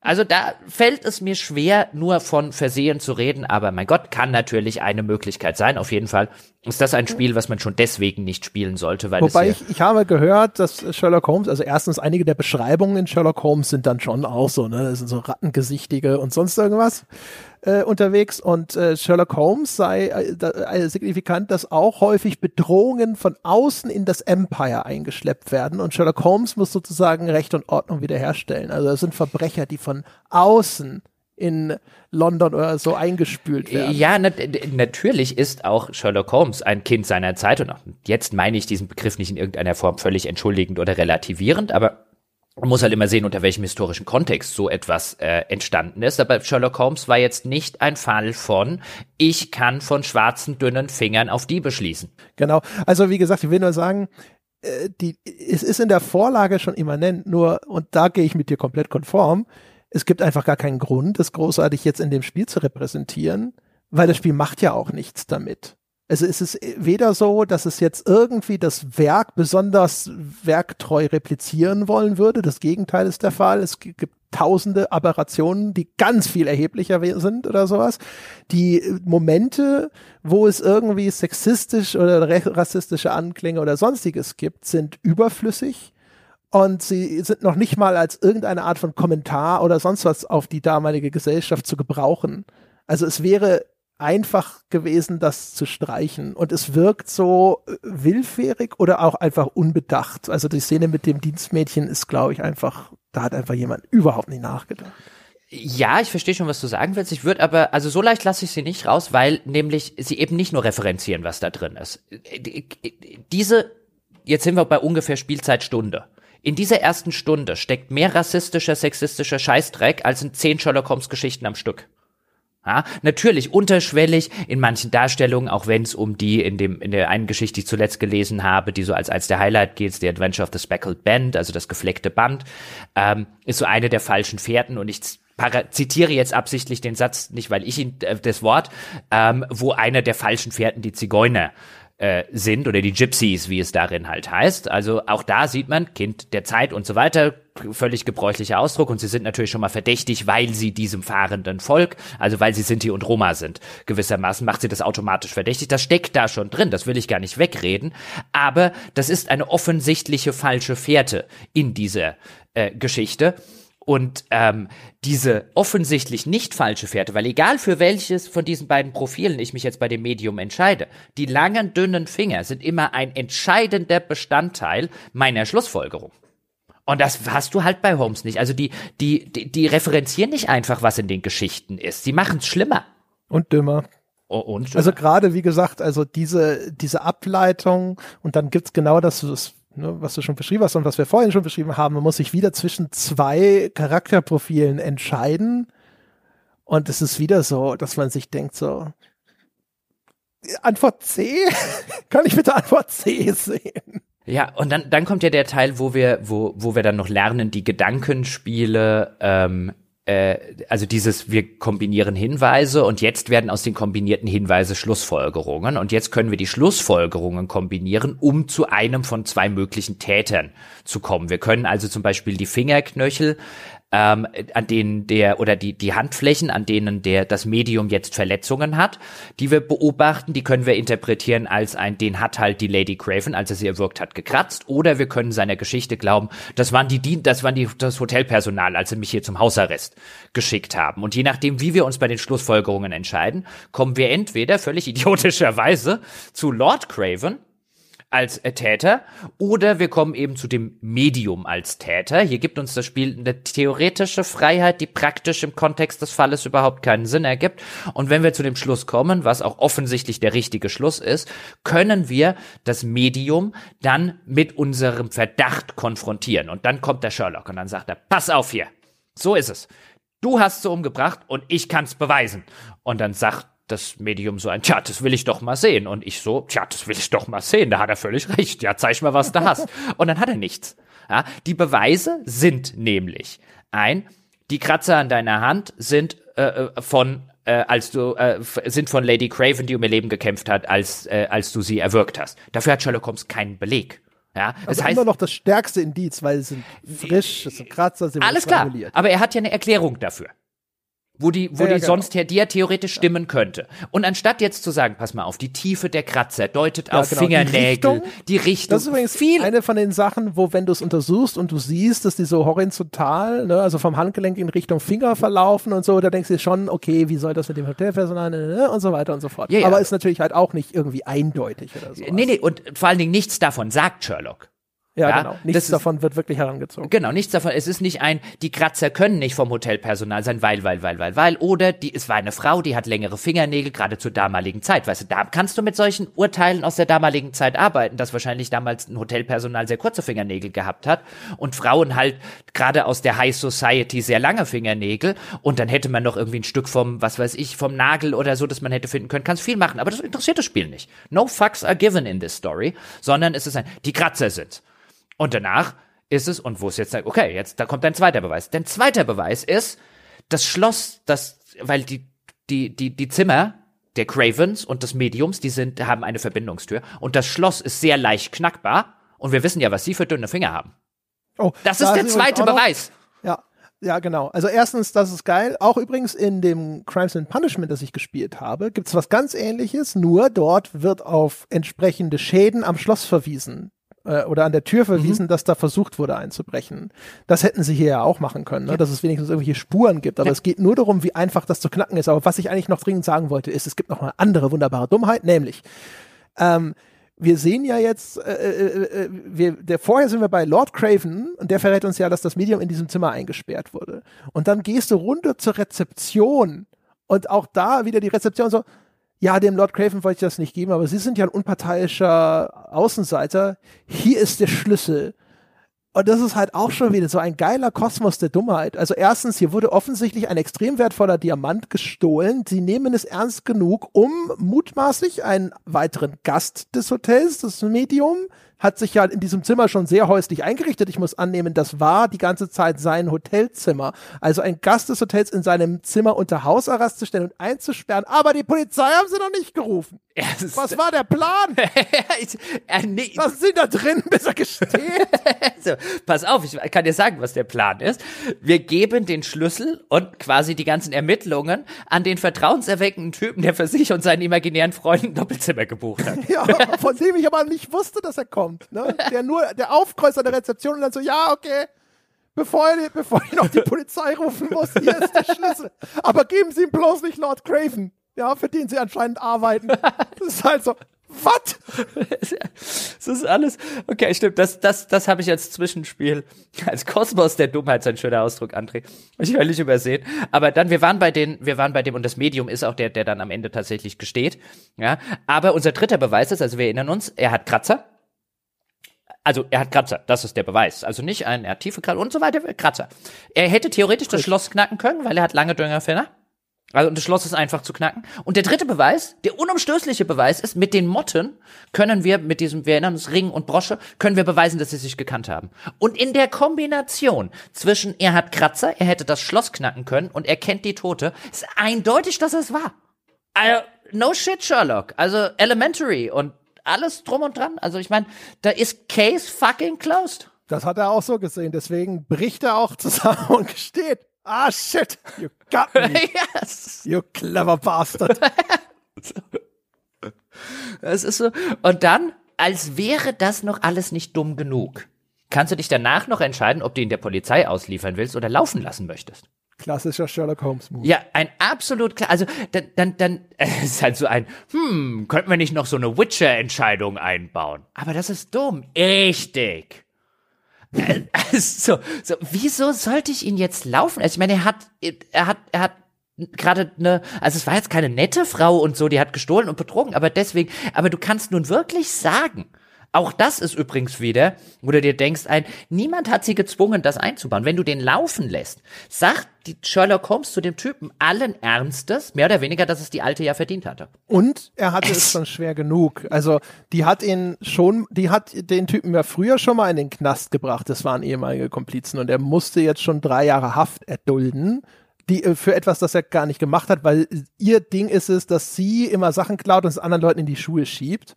Und deswegen war er jetzt schon drei Jahre im Bau. Und da kann Sherlock Holmes sagen, du hast genug gelitten. Dann kann ich dich auch mal mit Mord vom Haken lassen. Ja, und er sagt auch, du, du musst nicht noch ein zweites Mal unter ihr leiden. Das verstehe ich. Wo du denkst, wow, wow, wow, wow, wow. okay. Ja. Also, also wenn dich so eine alte das zweite Mal verarscht, dann bring sie aber um. Selber schuld. Oh boy. Ich will mhm. nicht mehr, ich kann nicht mehr. Ich, war, ja. ich habe jetzt zwei Funkstätter getrunken, sie helfen, aber ich habe Gott sei Dank noch vier im Kühlschrank. Das ist wirklich, also das, jetzt auch, ich, ich war mal gespannt, zu was ich jetzt im Laufe dieser Folge komme. Also ich war mir ziemlich sicher, dass ich das Spiel unfassbar dumm äh, finde, aber in der Kombination auch zumindest noch mit diesem Casual Racism und Sexism, der da so ein bisschen drin, ich finde es ganz entsetzlich ganz, ganz entsetzliches äh, äh, Spiel und ganz, ganz entsetzlicher Spieleinstieg, der dann eben in der Summe dazu geführt hat, auch weil es später nicht weniger dumm wird, im Gegenteil, äh, kommen unfassbar dumme Szenen im, im, im Anschluss an sowas äh, noch dran. Wir, wir, wir fertigen ein Phantombild an, indem wir uns verkleiden. Ja, das ist so scheiße. Das ist unglaublich dumm. das ist echt so richtig scheiße. Also vor allem, ich habe dann, wie ich habe schon gesagt, ich aufgehört, weil ich habe die ganze Zeit gedacht, jetzt, es muss doch jetzt mal irgendwann das interessante Mysterium kommen, irgendwas, wo es auch mal faszinierend ist, an diesem Scheiß zu arbeiten. Das macht das andere Spiel zum Beispiel besser. Da ist direkt ein Typ in seiner Hütte mit einer Harpune an die Wand genagelt. Da sitze ich da und sage, ja, ha? ja, Lass uns mal rausfinden, warum er mit einer Harpune an die Wand genagelt ist. Das ist übrigens eine tatsächliche äh, Kurzgeschichte bei äh, Sherlock Holmes. Ja, das hilft halt wahrscheinlich, ich glaub, ne? wenn man auf diese Black Vorlagen Peter, zurückgreift. Black Peter heißt das Ganze. Ist auch ja, eine coole. Black Peter ja, okay, siehst du. Ja. Ähm, das ist auch eine ziemlich coole Kurzgeschichte, weil es da halt auch darum geht, weißt du, der, der Mörder muss stark genug sein, um irgendwie einen großen Mann mit einer Harpune an eine Wand zu nageln und halt diese ganzen deduktiven Schlüsse. Ähm, ja, und, und das sind Fußspuren und die kann ich vorher auch schon sehen. Dann muss ich sie dann mit diesem Detektivmodus identifizieren, aber ich, Ich sehe, sag ah, das sind Fußspuren. ich, ich, ich sage ja, anscheinend haben sie nach Crimes and Punishment beschlossen, vielleicht auch, weil sie gesagt haben, unsere Spiele sind zu intelligent für den Mainstream, wir wollen mehr, keine Ahnung, aber ab da haben sie beschlossen, lass uns so richtig, richtig dumm werden. Und dann sind sie ins Devil's Daughter, sind sie so halb dumm geworden und jetzt haben sie wirklich gesagt, let's go all out stupid. Und sie sind damit echt ja vor erfolgreich. allem echt auf dieses, dieses immer größer schieben. Ich weiß nicht, was, wie das auf das Devil's Daughter schon anwendbar ist, aber bei sowas, wenn, wenn ein Double-A-Studio meint, jetzt mache ich mal Open World und so, ich denke sofort, wahrscheinlich war das jetzt das Fünffache an Content, was sie früher schreiben mussten und dann haben sie da gesessen und gesagt, so, komm, bap, bap, bap, bap, bap, dann muss er mal einen G-Stock suchen, guck mal, da ist die ja und jetzt ist die oben stranguliert, ist doch spannend, so, nächster Fall, ne, Fall, Fall, Fall, Fall, Fall, wir brauchen Content, um hier, damit in der Welt irgendwas passiert. Möglicherweise, ich bin leer. Ich bin wie eine Flasche leer. Ha? Ja. Was erlaube Ich bin Frogwares? jedenfalls echt so, oh, bin froh, dass ich das nicht äh, noch, noch weiter verfolgt habe. Nee, ich, ich werde auch mich kein. da so durchgelangweilt. Ich, ja, es also, wurde auch die ganze Zeit nicht besser, was da an anderen Spielsystemen kam. Wir haben ja noch nicht mal über die tolle Chemieanalyse oder das Kampfsystem Nein, gesprochen. nein, ist alles. Die Kämpfe, wo sich anscheinend Leute innerhalb von Cortona freiwillig irgendwelche explosiven Flaschen um den Körper binden Because. Because, damit man drauf schießen kann und dann muss man den nicht in den Kopf schießen, weil dann würden sie ja sterben. Und wenn man auf das explodierenden Fläschchen schießt, ja, dann, dann sind sie nur kurz lahmgelegt und dann können sie verhaftet werden. Sehr total bescheuert. Weißt du, wenn jetzt in den USA zum Beispiel, weißt du, diese ganze Polizeibrutalität und so, wenn sich jetzt da die ganzen, die ganzen Leute, vielleicht insbesondere aus gewissen Bevölkerungsgruppen, einfach, einfach explodierende Fläschchen um den Bauch ja. binden würden wenn sie sich einfach eine Handgranate um ja. den Bauch binden würden, dann wäre schon viel So, da muss man ihn nicht mehr in den Kopf schießen. ja, das geht ja dann vor allem damit los, dass es im, im Keller des Polizeireviers trainiert wird und alles und, so, und diese, wir sind total understaffed. Wir haben überhaupt keine Leute zur Verfügung.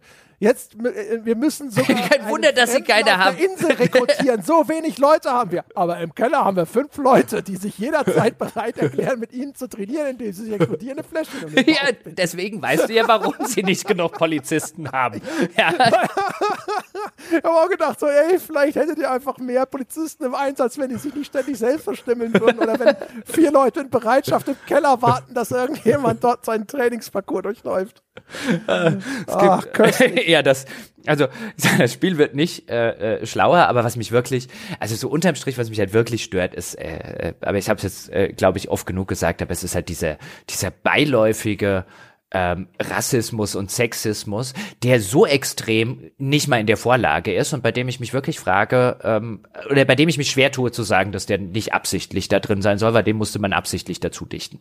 Also, wie gesagt, ich würde sagen, doch ist er in der Vorlage. Also der in dem äh, Sully in Scarlet, da hat er ja diese Gruppe von, ich glaube, arabischen Straßenjungen, die er als Ermittler beauftragt. Und zwar lobt, er die lobt die auch, dass sie besser sind als die Polizei. Aber die Beschreibung dieser Figuren, äh, ja, ja, aber der lobt die, dass sie besser sein als die Polizei. Wir gehen jetzt von diesem Fall aus. Keine einzige, weißt du, er behandelt niemanden von denen nett, insbesondere nicht, wenn sie schwarz oder Frauen sind. Also ja, ja, genau. es ist, es geht einen Schritt weiter als das, was in der Vorlage war. Ich will, wie gesagt, die Vorlage nicht entschuldigen, dass das da nicht irgendwie drin gewesen also, ist. Wo du recht hast, ist die Figur Holmes, wie Conan Doyle die Figuren beschreibt dann. ja, was ja nochmal separat ist oder sowas. Und da würde ich sagen schon. Auch geil, wie er die USA beschreibt, als wie so eine verseuchte Giftmühldeponie. das ist alles super. Ach, naja. Ja, zum Abschluss bleibt mir nur noch zu sagen, falls Sie jetzt mal äh, Lust drauf bekommen haben oder mal wieder Lust drauf bekommen haben, Sherlock Holmes zu lesen, ja, ich kann es nur empfehlen, auch wenn natürlich ähm, dort solche Sachen drin sind und keine Angst, ist lange nicht so schlimm wie H.P. Lovecraft oder so, was sowas angeht. Ähm, also ich glaube, Sherlock, äh, Arthur Conan Doyle war für seine Zeit schon eher einer der Guten. Ja, wir müssen uns immer vor Augen halten, die Zeit war halt in dieser Hinsicht generell. Äh, gab keine, gab ganz wenige nur der richtig, richtig Guten, aber es ist lange nicht so schlimm wie viele andere zeitgenössische Sachen, die man da lesen kann. Und wer jetzt Lust darauf bekommen hat, ich immer nur wieder sagen, gerade auf Englisch, es gibt die gesammelten Sherlock Holmes Sachen zum Beispiel äh, via Amazon fürs Kindle auf Englisch für 99 Cent. Weil die sind ja schon längst äh, äh, ähm, äh, Copyright frei, genau, Public Domain und Co. Auf Deutsch, wir kennen das ja, Buchpreisbindung in diesem Land und so, muss man trotzdem noch einen Haufen Geld dafür bezahlen, außer man liest sie halt irgendwo im Internet oder man findet irgendwo so ein kostenlos zusammengestelltes Ding. Aber ich kann sehr, sehr empfehlen, die äh, englische Completes-Ausgabe, die es garantiert nicht nur bei Amazon, also die es halt insbesondere für E-Reader gibt, äh, die es für 99 Cent gibt und die auch vernünftig formatiert ist und die alles hat, was man haben möchte und viel mehr coolen Chat für 99 Cent kann man gar nicht lesen. Ich meine, ich hätte sogar auch eine deutsche Ausgabe für den Kindle gesehen, die im 1 Euro sowas bei, also ah, super niedrig. Sehr gut. Preis. Also, ich meine, du bezahlst wahrscheinlich nur die Formatierungsarbeit. Ne? Ja, häufig hast du halt echt den Fall, dass da, ein, weiß es jetzt nicht da, aber häufig hast du halt den Fall, dass wegen Buchpreisbindung oder so der deutsche Verlag, ja, der ja. halt das. Oder der Übersetzer hat noch Rechte, ne? Das ist ja dann, während, ne, also Arthur Conan Doyle hat wahrscheinlich keine Rechte mehr, aber es kann sein, dass ein deutscher Übersetzer noch Rechte hat. Und dann gibt's aber vielleicht inzwischen Übersetzungen ins Deutsche, die so alt sind, dass man die auch schon, ich weiß es nicht. Ich meine auch nur, mich zu erinnern, ich hätte es gesehen, hab's dann aber natürlich nicht genommen. Naja, so. Also, meine Damen und Herren, Ja, wenn Sie da draußen noch nicht Bäcker sind, so sieht das aus, wenn wir diese äh, en Details machen, falls Sie das motiviert hat. Davon gibt's noch viel mehr hinter der wunderbarsten, angenehmst zu nehmenden und gepolsterten Bezahlschranke. Gehen Sie zu gamespodcast.de slash abo oder patreon.com slash auf ein Bier. Werden Sie Mitglied. Sie können auch äh, den Podcast abonnieren auf Apple Podcasts. Da kostet es allerdings bisschen mehr, weil Apple uns mehr in die Tasche greift. Sie können uns einen Gefallen tun und überhaupt kein Geld ausgeben, indem Sie uns zum Beispiel bewerten auf iTunes, uns folgen auf Spotify oder uns sonst einfach ein paar nette Worte zukommen lassen. Und ihr könnt diskutieren mit uns über diese Folge und über alles andere im weltbesten Spieleforum unter forum.gamespodcast.de. Das war's für diese Woche. Wir hören uns nächste Woche wieder.